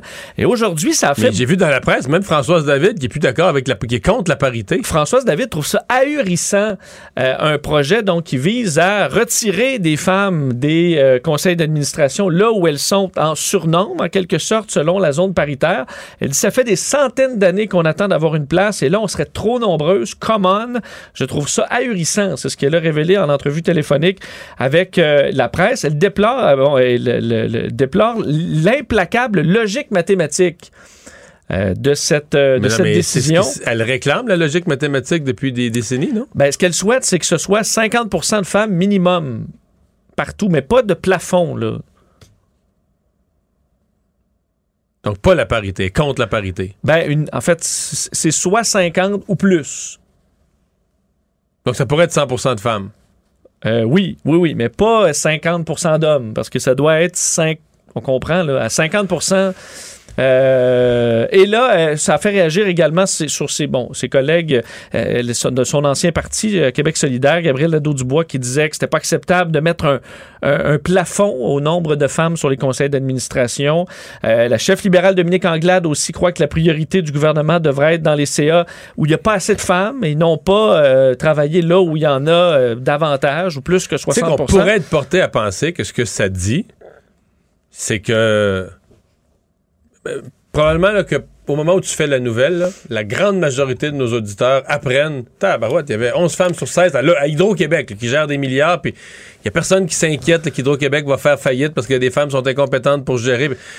C'est peut-être qu'on est passé euh, par-dessus ça, puis c'est le temps d'arrêter ça, les recherches de parité de- par des chiffres, puis des formules mathématiques, puis que peut-être qu'il y a certains domaines où il y a encore plus d'hommes, ça va se corriger au cours des prochaines années naturellement, qu'on l'encourage, qu'on suggère au prix. Mais C'est sûr que ça part par le bas des universités où c'est en majorité des femmes qui sortent. Ben oui, c'est juste ça- des femmes qui sortent des monte, euh, universités. C'est juste des femmes haut, qui hein. sortent des universités, là. Veut dire, euh, ils vont être majoritaires partout à un certain point. Mais je trouve ça quand même comique de dire, OK, là, ils sont contre la parité, mais là, je comprends maintenant la logique de la parité. Donc, c'est au moins 50% de femmes. Sans- Exactement. Sans, limite. Donc, 100% de femmes. Les hommes peuvent être exclus complètement de quelque part, ça, c'est correct. Euh, oui, ben, elle explique, euh, Françoise David, qu'on a une centaine d'années à rattraper. Là. OK. En fait, plusieurs centaines d'années. ben, si on veut tout chiffrer, il faudrait chiffrer ça aussi. Combien, Combien dans 400 d'années? ans, dans 400 ans, là, on mettra des règles de parité pour ramener 50% d'hommes. Bon, ouais. Mais pendant 400 ans, on laisse tomber, c'est ça? On va, à un moment donné, on va être égal, puis on peut être comme on veut. Dans 400 ans. Selon, euh, ouais, bon, engagés qui ont vu dans les CA. À Tu me- suivre. Tu me rends optimiste. Euh, et euh, le pape sera en visite au Canada, euh, pas pour des raisons joyeuses, mais on apprenait aujourd'hui que euh, le pape allait visiter le pays à une date non déterminée à l'invitation de, euh, bon, de l'épiscopat canadien euh, qui est éclaboussé par le scandale des euh, Autochtones. Euh, on dit d'ailleurs que la conférence épiscopale du Canada a invité le Saint-Père François à vi- effectuer une visite apostolique au Canada dans le contexte du processus pastoral en cours depuis un bon moment de réconciliation avec les peuples indigènes. Ça, je vous lis le, le communiqué du, du On, Vatican. on- on se comprend que c'est. On s'est perdu peut-être un peu en chemin.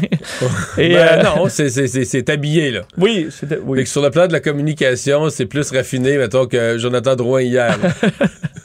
Oui, un processus pastoral.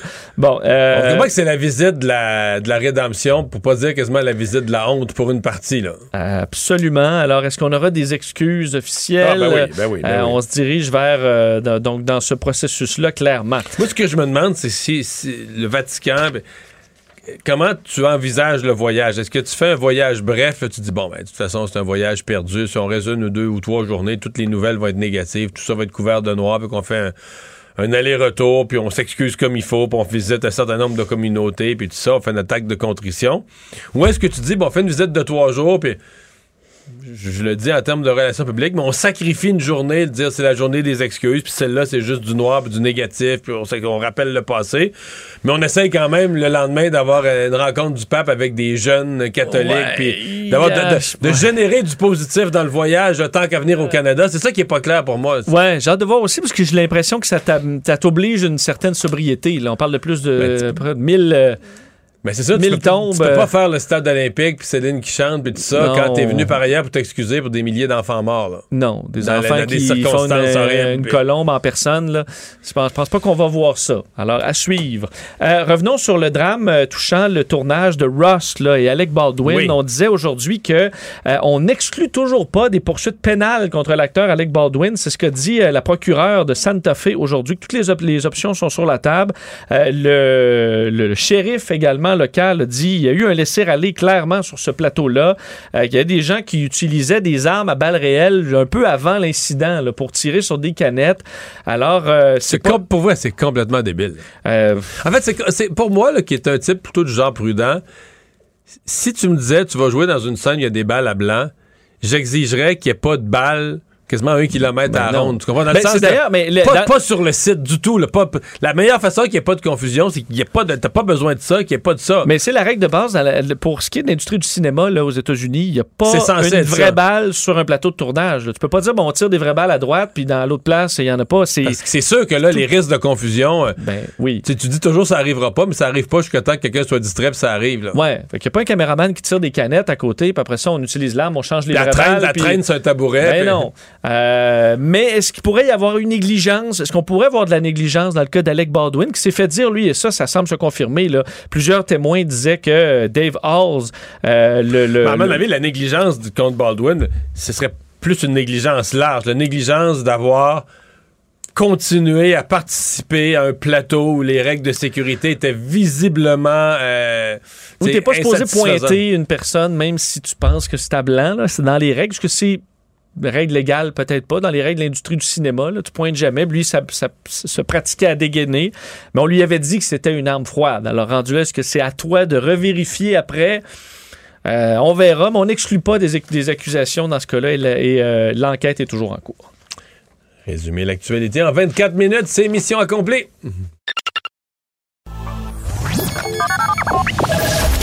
Mario Dumont. Joignez-vous à la discussion. Appelez ou textez le 187 Cube Radio 1877 827 2346.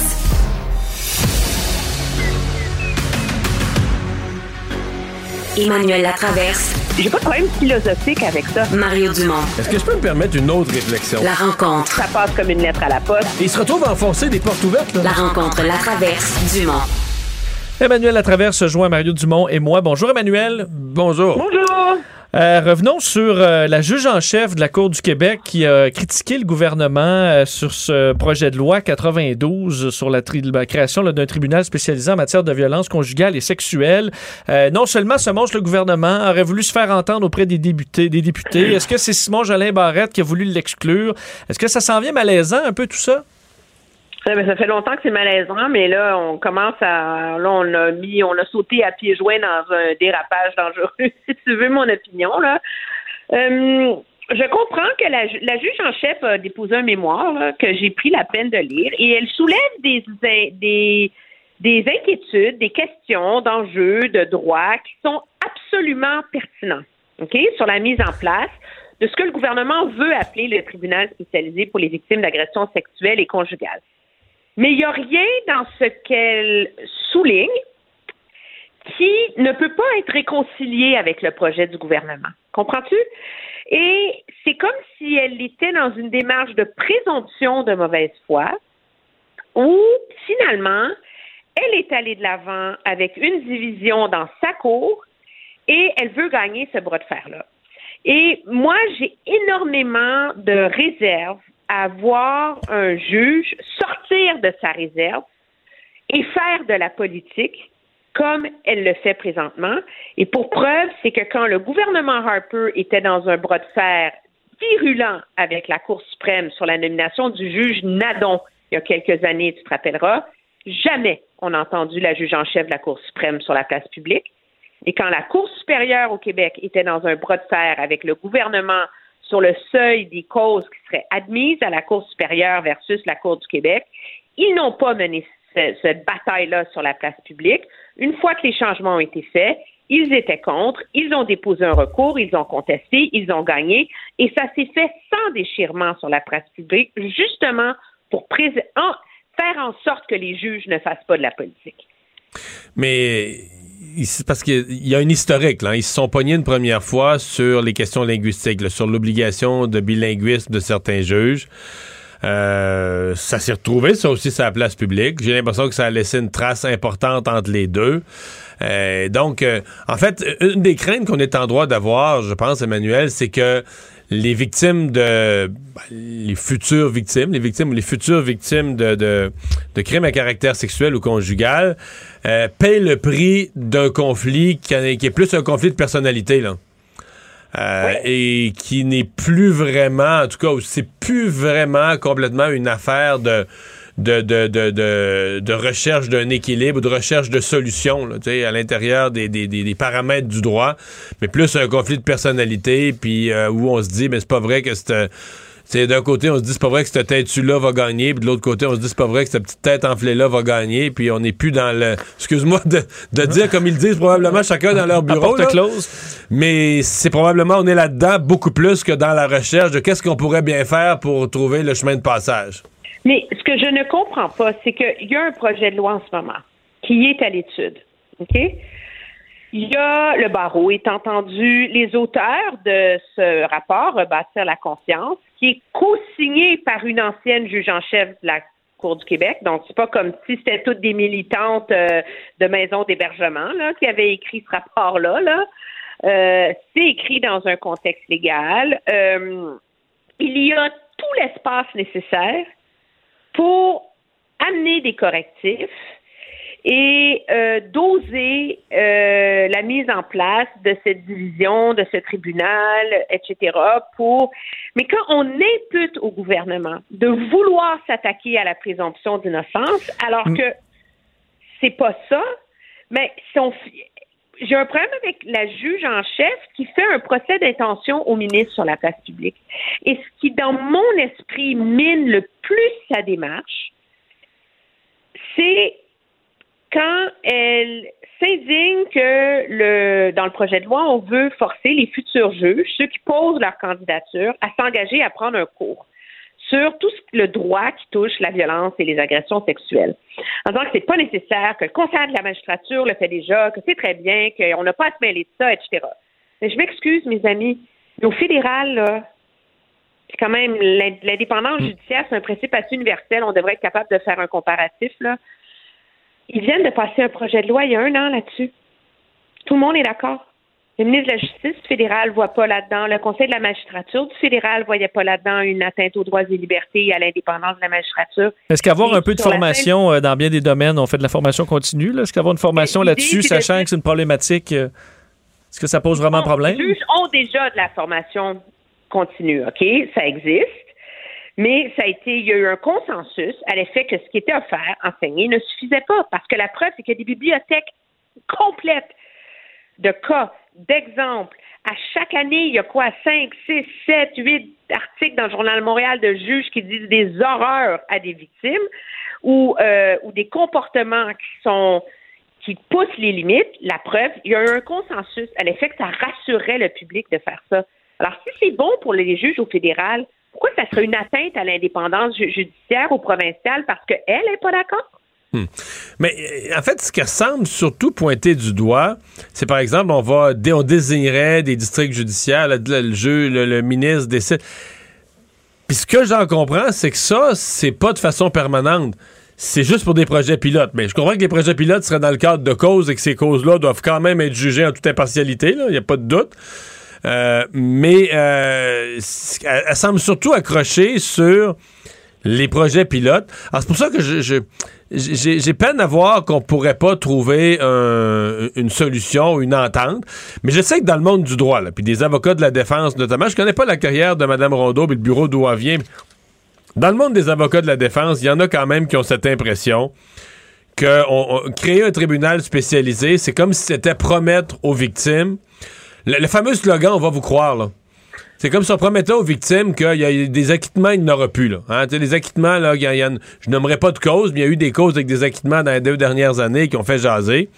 Parce qu'on disait on n'a pas la preuve hors de tout doute raisonnable. Des choses sont arrivées depuis longtemps, même si ça paraît mal. Mettons, là, euh, on n'est pas capable d'envoyer quelqu'un, de le condamner, de l'envoyer en prison sur la base de euh, euh, hors de tout doute raisonnable. Et donc là, c'est comme s'il y a des avocats de défense qui se disent ben, en envoyant ça devant un tribunal spécialisé, c'est comme si on promettait à la victime, ah, inquiétez-vous pas, il n'y a plus de danger, euh, il n'y aura plus d'acquittement. Alors que c'est pas ça. Ils ont la même règle de preuve. Il faut pouvoir condamner quelqu'un hors de tout doute raisonnable, faire la preuve de sa culpabilité hors de tout doute raisonnable. Ça, Et ça. elle-même met sur pied une division de ça qui s'appelle la division des accusations dans un contexte sexuel ou conjugal. Alors, moi, je, je suis d'accord av- avec elle que d'utiliser le mot tribunal pour couvrir des services qui vont être offerts, qui ne relèvent pas de la cour, mais qui relèvent de différents... C'est le mot tribunal qui est peut-être le mauvais mot.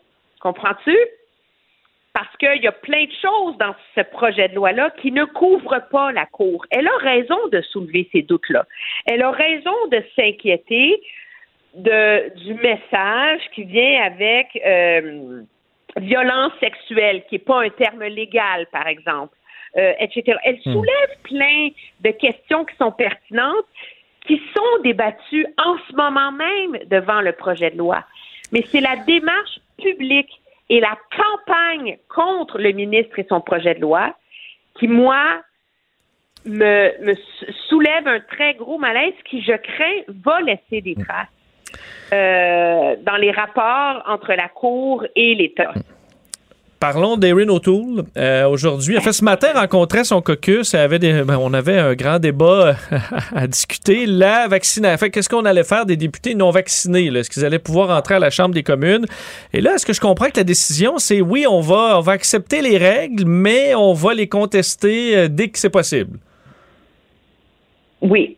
Et on va prolonger le supplice de la goutte aussi longtemps qu'il faudra, ce qui fait que le 22 décembre, ou le 22 novembre, au lieu de parler de plein de choses relatives au retour du Parlement, on va parler, on va tous aller s'asseoir dans les tribunes du Parlement, puis on va compter, il y en a combien qui sont en chambre, pour essayer de savoir, il y en a combien qui ne sont pas vaccinés.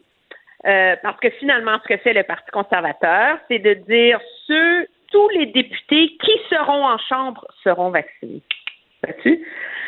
Alors, le, ce que dit le chef, c'est vous voulez venir au Parlement, vous êtes vacciné. C'est la règle, mais nous allons contester la façon dont la décision a été prise, qui est dans mon esprit purement très légitime. On s'en était parlé la semaine dernière, mais ça ne va pas ré- ré- régler le problème. Parce que le Parti conservateur va se lever en chambre, va faire une motion de privilège pour dire que les privilèges des députés ont été atteints, blablabla. Et là, le président de la Chambre va prendre ça en délibéré.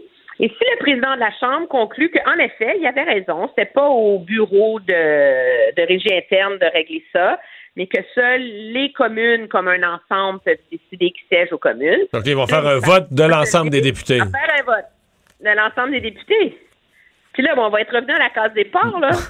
Oui, ils vont perdre le vote.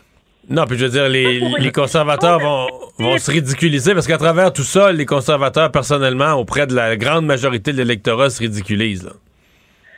Ben Ben, oui, je l'ai écrit en fin de semaine d'une façon assez crue, là, mais. L'argument qu'il présente, c'est que c'est une atteinte au droit à la vie privée, d'avoir à dévoiler son statut vaccinal. Donc, on ne sait pas, il y en a combien qui ne sont pas vaccinés dans le caucus, mais il y en a qui sont vaccinés, qui sont tellement insultés qu'ils ne veulent pas dire s'ils sont vaccinés. Tu comprends-tu? Et donc là, on a un parti politique sur la scène publique dit aux gens, faites-vous vacciner, c'est important. Mais nos députés n'ont pas à dire s'ils sont vaccinés. Et donc, ça empêche le Parti conservateur de débattre d'un enjeu qui est important, celui étant dit, c'est dans quelles circonstances on impose la, la vaccination obligatoire. Parce qu'est-ce qu'on l'impose dans les autobus? Est-ce qu'on l'impose dans les trains, dans les avions? Est-ce qu'on est-ce que c'est légitime de l'imposer dans les hôpitaux, etc., etc.? Mais comme eux, leurs députés revendiquent le droit de ne rien dire à personne, ben, il se retire entièrement de tout débat sur Mais- le sujet. Ils sont, euh, on, on le sait toujours, mais mettons que tu avais à mettre un chiffre. Moi, moi à mon avis, ils sont entre 3 et 5. J'ai-tu raison? C'est plus que ça? Ben, ils sont pas plus que 7-8, en tout cas. Moi, OK. je pense- moi, je- j'a- j'a- j'accrédite la thèse du 3 à 5. Est-ce qu'ils ont fait une, une- une évaluation des dommages qu'ils causent à leur parti? Non, parce qu'ils ont l'appui de 35 autres qui sont d'accord que ces cinq-là ont le droit de ne pas être vaccinés. C'est ça le problème. C'est pas qu'il y en ait trois qui sont pas vaccinés. C'est que les trois qui sont pas vaccinés, ou les cinq, ou les six, Il y a une solidarité qui s'est développée, là, ouais. Une solidarité. Alors, là, ce groupuscule radical liberté totale est en train d'avoir le même effet sur la crédibilité du Parti conservateur que les cinq ayatollahs anti-avortement ont eu parce qu'ils avaient l'appui d'autres qui leur reconnaissaient leur droit de mener leur cabale sur l'avortement. C'est le même, même, même phénomène qui, on s'entend, va te mener au même, même, même résultat. C'est que tu laisses un groupuscule radical priver le règne du gros bon sens. Merci, Emmanuel. À demain. Au revoir. Le hockey a tellement évolué, les jeunes maintenant, ils ont des skills comme ça se peut pas. Puis ces kids-là, ils rêvent à... Jean-François Barry. Un animateur pas comme les autres. Salut, Jean-François. Allô, allô, Mario, comment ça va? Euh, fallait pas. euh, C'était mieux que ce soit la nuit, ce match-là. Hein? Eh ben moi, j'ai- toffé un bout. Ouais, ouais, moi, je suis sincèrement déçu, je vais t'avouer. Je, je me suis levé ce matin, c'est con, mais je me suis levé ce matin, tu sais, puis je- j'allais voir sur mon sel à 5h25. Puis quand j'ai vu ça 5 à 1, ça m'a comme. Parce que je, m'étais comme illusionné, sans trop en parler en ondes, mais je me disais, tu sais, mettons qu'on veut y croire, là. Ils partent dans l'Ouest, ils viennent de gagner contre Détroit, puis là, ils disent dans l'avion, puis dans le restaurant, puis à l'hôtel, ils sont toujours ensemble, ils soudent un peu, puis ils jouent des bons matchs contre des équipes qui sont pas les meilleures de la Ligue en Californie. Puis tu sais, ils pourraient revenir à jouer quasiment pour 500, quasiment avoir effacé. Là. S'ils étaient revenus avec une super belle fiche de leur voyage, je me disais, ils effacent le début de saison euh, monstrueux, horrible, puis on repart au 1er novembre, on repart ça sur un autre nom, on repart sur des nouvelles bases. C'est un beau rêve. Mais, mais là, ils se sont fait torcher par, par le crack. Ah non, mais on n'est pas pas- là du tout. Puis euh, j'y croyais pas, mais j'espérais comme toi. J'espérais juste, euh, tu sais, un 3 en 4. Je- je- J'espérais pour qu'on ait une Le, saison. le voyage du réveil pour qu'on ait une saison, là, ouais. Sais, bon, on gagne contre Détroit, ou puis... Bon, mettons que tu perds contre le Kraken ou tu perds en prolongation, mais tu joues une solide game. Tu sais, ça peut arriver, là, ça, au. La veille, il avait été au Seahawks, toute l'équipe ensemble, faire du team building, tout ça. Tu fais, OK, il, se passe de quoi, puis let's go, les gars. Mais écoute, moi, j'ai regardé les deux premières périodes. Après ça, je suis allé me coucher. On était... On n'était pas là du tout. Le- L'effort est pas là parce que le Kraken n'a pas de meilleure équipe que nous. Puis Les Kraken avaient le même problème de pas marquer de but. Là. Ils marquent une équipe qui marquait pas de but depuis le début de la saison. Là, ils n'ont pas Et qui en été- donnait. Ils n'ont pas été- ils n'ont pas été 5. ouais, puis qui en Mais- donnaient beaucoup. ouais. Mais, mais Jean-François, est-ce que, parce que j'entends quand même beaucoup ça dire ils veulent pas, mais est-ce que c'est pas plus qu'ils sont juste dépassés, ça va trop vite, fait qu'ils sont comme Ouais. figés? Moi, je pensais, je disais à Mario, c'est comme si je joue à Génie en herbe là, contre lui, puis là, il fait juste bip, bip, bip, il y a toutes les réponses. Tu vas dire, ben Vincent, ça ne tente pas de jouer. Ben oui, ça me tente de jouer, mais c'est juste que j'ai jamais le buzzer. Non, là. mais, Mais c'est en plein ça. mais tu dis pas d'effort. euh. Mettons, là, avant de partir la game, ils, ils- ils veulent, là. Ah, ils veulent, sauf qu'on dirait qu'ils se découragent rapidement. Hier, il y a eu des mauvais changements. J'avais l'impression que les gars n'étaient pas pressés d'embarquer. Tu sais- à ce point-là, de faire ça. Ah, c'est à moi, là. Il y a vraiment quelque chose qui, qui marche pas bien dans, dans ce vestiaire-là. Puis là, il faut, faut déjà arriver à cette Ils faisaient ça à lutte. Ils faisaient ça à lutte quand c'était une équipe de gros contre une équipe de petits, là. Mais tu sais, l'autre allait pour faire le changement, puis l'autre, il voulait pas vraiment l'embarquer. Mais est-ce que ça se corrige, Jean-François, où on Je est pense que ça se corrige pas. Je C'est pense que ça ça, se corrige on pas pas. assez fort. On était là, faut mettons qu'on oublie, on oublie les séries là. On le sait, le Canadien était une équipe de 500 depuis deux ans. La pandémie nous a emmenés en série il y a deux ans. là. On s'en souviendra, là, cette série-là. est Accidentellement, ouais. accidentelle. L'année passée, la division canadienne nous a emmenés en série. Puis après ça, on est parti sur une balloune. Mais là, on vient de prendre une équipe de 500 à qui on a enlevé Weber, Edmondson, puis Price. C'est trois éléments clés. Weber, oui, sa présence dans le vestiaire, mais il était quand même bon sur la patinoire. Je sais qu'il était plus aussi bon que quand il était avec les prédateurs, mais il faisait quand même de bonnes choses. Puis hier, j'entendais Antoine Roussel dire ça, euh, on avait peur de jouer contre lui. sais, sur la patinoire, il y, en a de ça de l'intimidation. Puis Weber amenait ça. Quand tu t'en viens, imaginez-vous, vous descendez contre Weber, puis tu as l'autre bord, tu as Kulak. Sur quel bord tu vas passer? Tu choisissais le bord à Kulak, là, puis tu y pensais deux fois avant d'aller devant le filet, puis de bloquer son lancer, tout ça. Là, il est plus là. Puis Price, hier, c'est un bel exemple. C'est le genre de match avec une équipe qui n'est pas sortie en avant de lui, qui aurait fait deux, trois arrêts clés, puis il aurait gardé la game 2-1. Puis là, peut-être qu'en troisième, on aurait marqué un but en enlevant le gardien, puis hop, on s'en va chercher un point.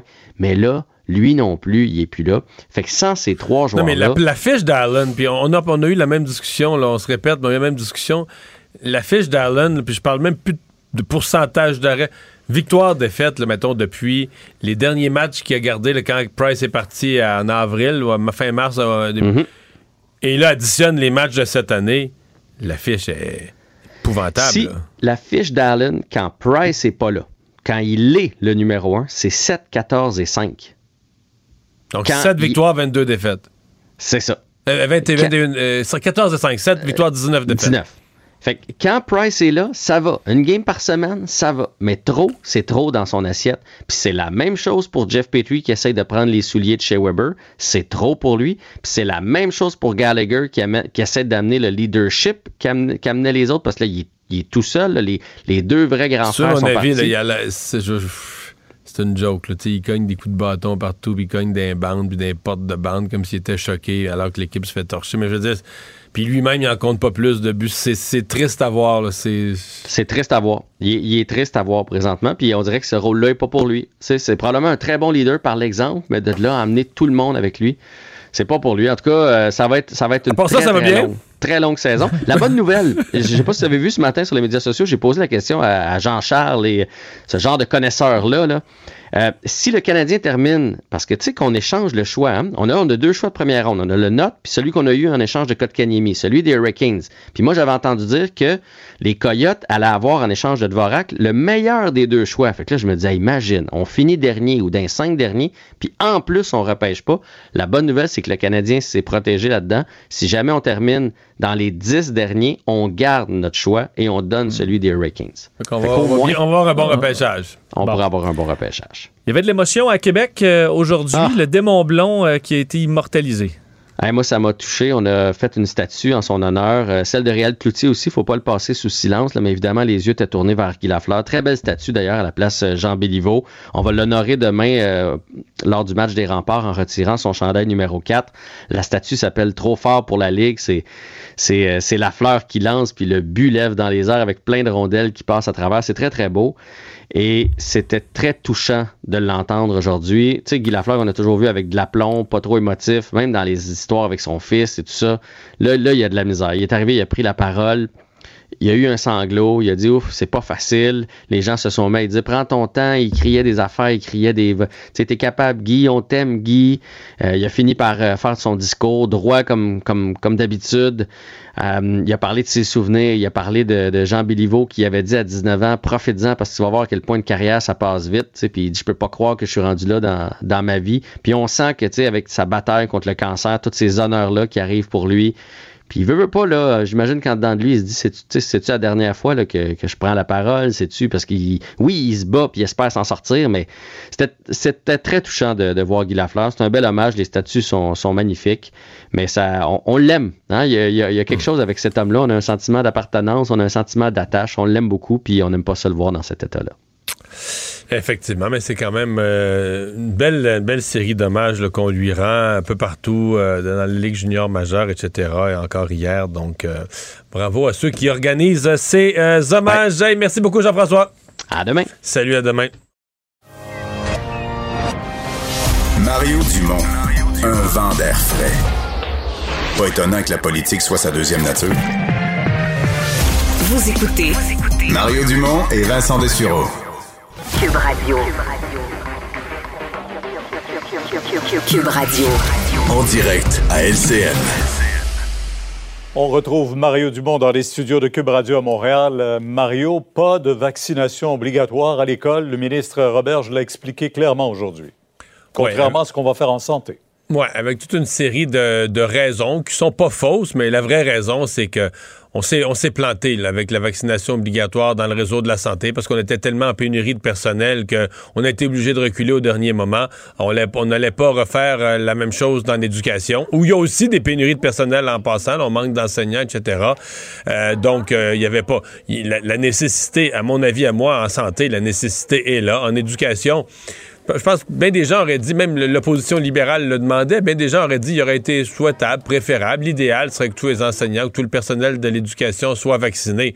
Mais là, les, les- disons, les grandes campagnes ou les grandes opérations vaccination obligatoire au gouvernement du Québec, oubliez ça. On va essayer de se dépêtrer avec le 15 novembre pour voir ce qu'on fait dans le domaine de la santé, mais on ne l'étendra pas ni à l'éducation ni aux garderies dans l'état actuel des choses. Oui, on dit que 90% des gens sont vaccinés dans le secteur, dans le milieu de l'éducation. Euh, maintenant, on attend de voir combien euh, auront coûté toutes les mesures mises en place pendant la pandémie. Il y aura une mise à jour euh, qui vient là, le 25, 26 oct- novembre? 25 novembre, c'est euh, utile de le faire. Je pense que, écoute, les... d'abord, on est habitué à le faire depuis quelques années, depuis plusieurs années, mais c'est encore plus nécessaire dans le cas d'année. La pandémie fait les choses changent tellement de six mois en six mois. Je pense que c'est bien de redonner un portrait à la population de l'état des finances, de l'économie, où on en est à, à mi-chemin dans l'année. Mais j'ajouterais, euh, il y aura des mesures en plus. là. Le ministre a annoncé au moins sur deux fronts que ce sera, bon, quand on, on- des fois on utilise l'expression mini-budget, quand un- une mise à jour économique comporte certaines mesures. Euh, deux thèmes sur lesquels le ministre a donné des indications qu'il y aurait des choses. Le pouvoir d'achat des contribuables face à la hausse de l'inflation et euh, la pénurie de main-d'œuvre, le manque d'employés qui frappe plusieurs entreprises. Donc, euh, c'est à voir. On va attendre ça dans un mois. Euh, on avait présenté au printemps la politique euh, nationale pour aider les proches aidants. Là, on y va avec euh, 200 millions sur euh, cinq ans. Euh, en fait, on veut les aider, les accompagner et les protéger, en quelque sorte, pour reprendre les mots de la ministre. Oui, tout à fait. Et c'est euh, un dossier qui est, qui est important. Moi, je, je vais toujours garder à l'esprit sur le caractère essentiel de ce que feront les proches aidants. Le moment où, au début de la pandémie, dans la première vague, euh, il a fallu les... on, voulait plus qu'il y ait de circulation d'étrangers. On avait tellement de misère à contrôler la COVID dans les résidences pour personnes âgées, dans les CHSLD. On a dit, on peut plus avoir de visiteurs. On peut même plus avoir comme visiteurs les proches aidants eux-mêmes. Pierre, souvenez-vous, là, ils l'ont senti. Le manque de personnel s'est fait sentir beaucoup plus brutalement et on s'est rendu compte, OK, que ces gens-là, bon, euh, viennent tous les jours, donnent repas à un conjoint, donnent leur repas au papa, à la maman âgée, là, qui, est plus. Mais en même temps, aident un peu avec l'autre personne qui est dans la chambre voisine. Ben, Ils il, jouent un rôle bien réel là, dans la vie des, des, euh, des personnes âgées. Donc, et, et c'est comme ça dans bien d'autres domaines. Donc, oui, je pense que on, on a pris conscience de ça depuis quelques années. Les gouvernements, quelle que soit la couleur, ont commencé à développer des politiques de soutien aux proches aidants. Je, je vais juste souligner un élément qui est important aussi dans ce qui a été annoncé aujourd'hui et qu'on oublie parfois, c'est le répit. On dit, bon, il faut les aider. euh, Il y a eu des crédits d'impôt parce que des fois, ils dépensent, dépensent de l'essence, peu importe, il y a des dépenses qui sont liées à leur rôle de proche aidant. Mais le répit est essentiel. Entre autres, là, je pense à ceux qui agissent comme proches aidants, mais par exemple, des parents qui gardent à la maison là, un enfant euh, très handicapé, euh, malade, peu importe. Donc, des parents là, qui, tu sais, s'ils les plaçaient, s'ils disaient demain matin au gouvernement, occupez-vous-en, les parents qui sont rendus à 70 ans gardent un enfant qui en a 30, 35, euh, pourraient dire, il aurait le droit de dire au gouvernement, occupez-vous-en. Il y a un coût important. Bon, le gouvernement réussira jamais à s'en occuper aussi bien. Un. Deux, il va avoir un coût important pour la société. Alors, ces gens-là, d'être capable de leur donner du répit, là, peu importe ce que c'est, une fin de semaine par mois, etc., euh, pour des enfants, des problèmes de santé mentale, de santé physique, qui parfois leur réclament vraiment euh, une attention, un effort des parents, du, un, un effort constant ou une, une- une- une espèce d'attention constante, de leur dire, ben, une fin de semaine par mois, euh, une institution va, va en prendre charge. Ne serait-ce que pour changer les idées, faire un petit voyage ou aller faire des fois même ses commissions. Euh, ça- on a pris conscience de ça. La, La société différence. évolue. On a pris con- ah, ça fait toute la différence. Euh, Mario, merci. Euh, vraiment un éclairage sur cette politique du gouvernement. Et je vais. On vous écoute demain, 10 heures. Au revoir. Et je vais poursuivre cette discussion-là avec Chloé Sainte-Marie, qui se bat depuis longtemps. Vous... Alors, Vincent, euh, dans les euh, nouvelles, euh, on a des, des nouvelles de, de, de, de Windsor là, en, Oui. en Estrie. De cette vaste opération qui se poursuit après l'effondrement d'un échafaudage, aussi dans la nuit de lundi à mardi, Radio-Canada bon, a eu l'information comme quoi un des travailleurs avait été retrouvé mort. On est toujours en attente de, bon, de la confirmation de ces informations-là et vous dire que cette opération est encore majeure dans le, le coin. On doit Il toujours... reste un autre travailleur. Oui, un autre travailleur. On est d'ailleurs dans un, grand cylindre, un silo euh, dont l'air est euh, contrôlé à chaque demi-heure pendant qu'on retire pièce par pièce de façon très méticuleuse. Euh, bon, ces débris dans le but de ne pas ben, compromettre la vie de l'autre personne qui est là, des secouristes également. Vaste périmètre de sécurité toujours érigé autour de l'usine de Domptal. Donc, c'est des mauvaises nouvelles pour l'instant et l'opération qui va se poursuivre encore pour plusieurs heures.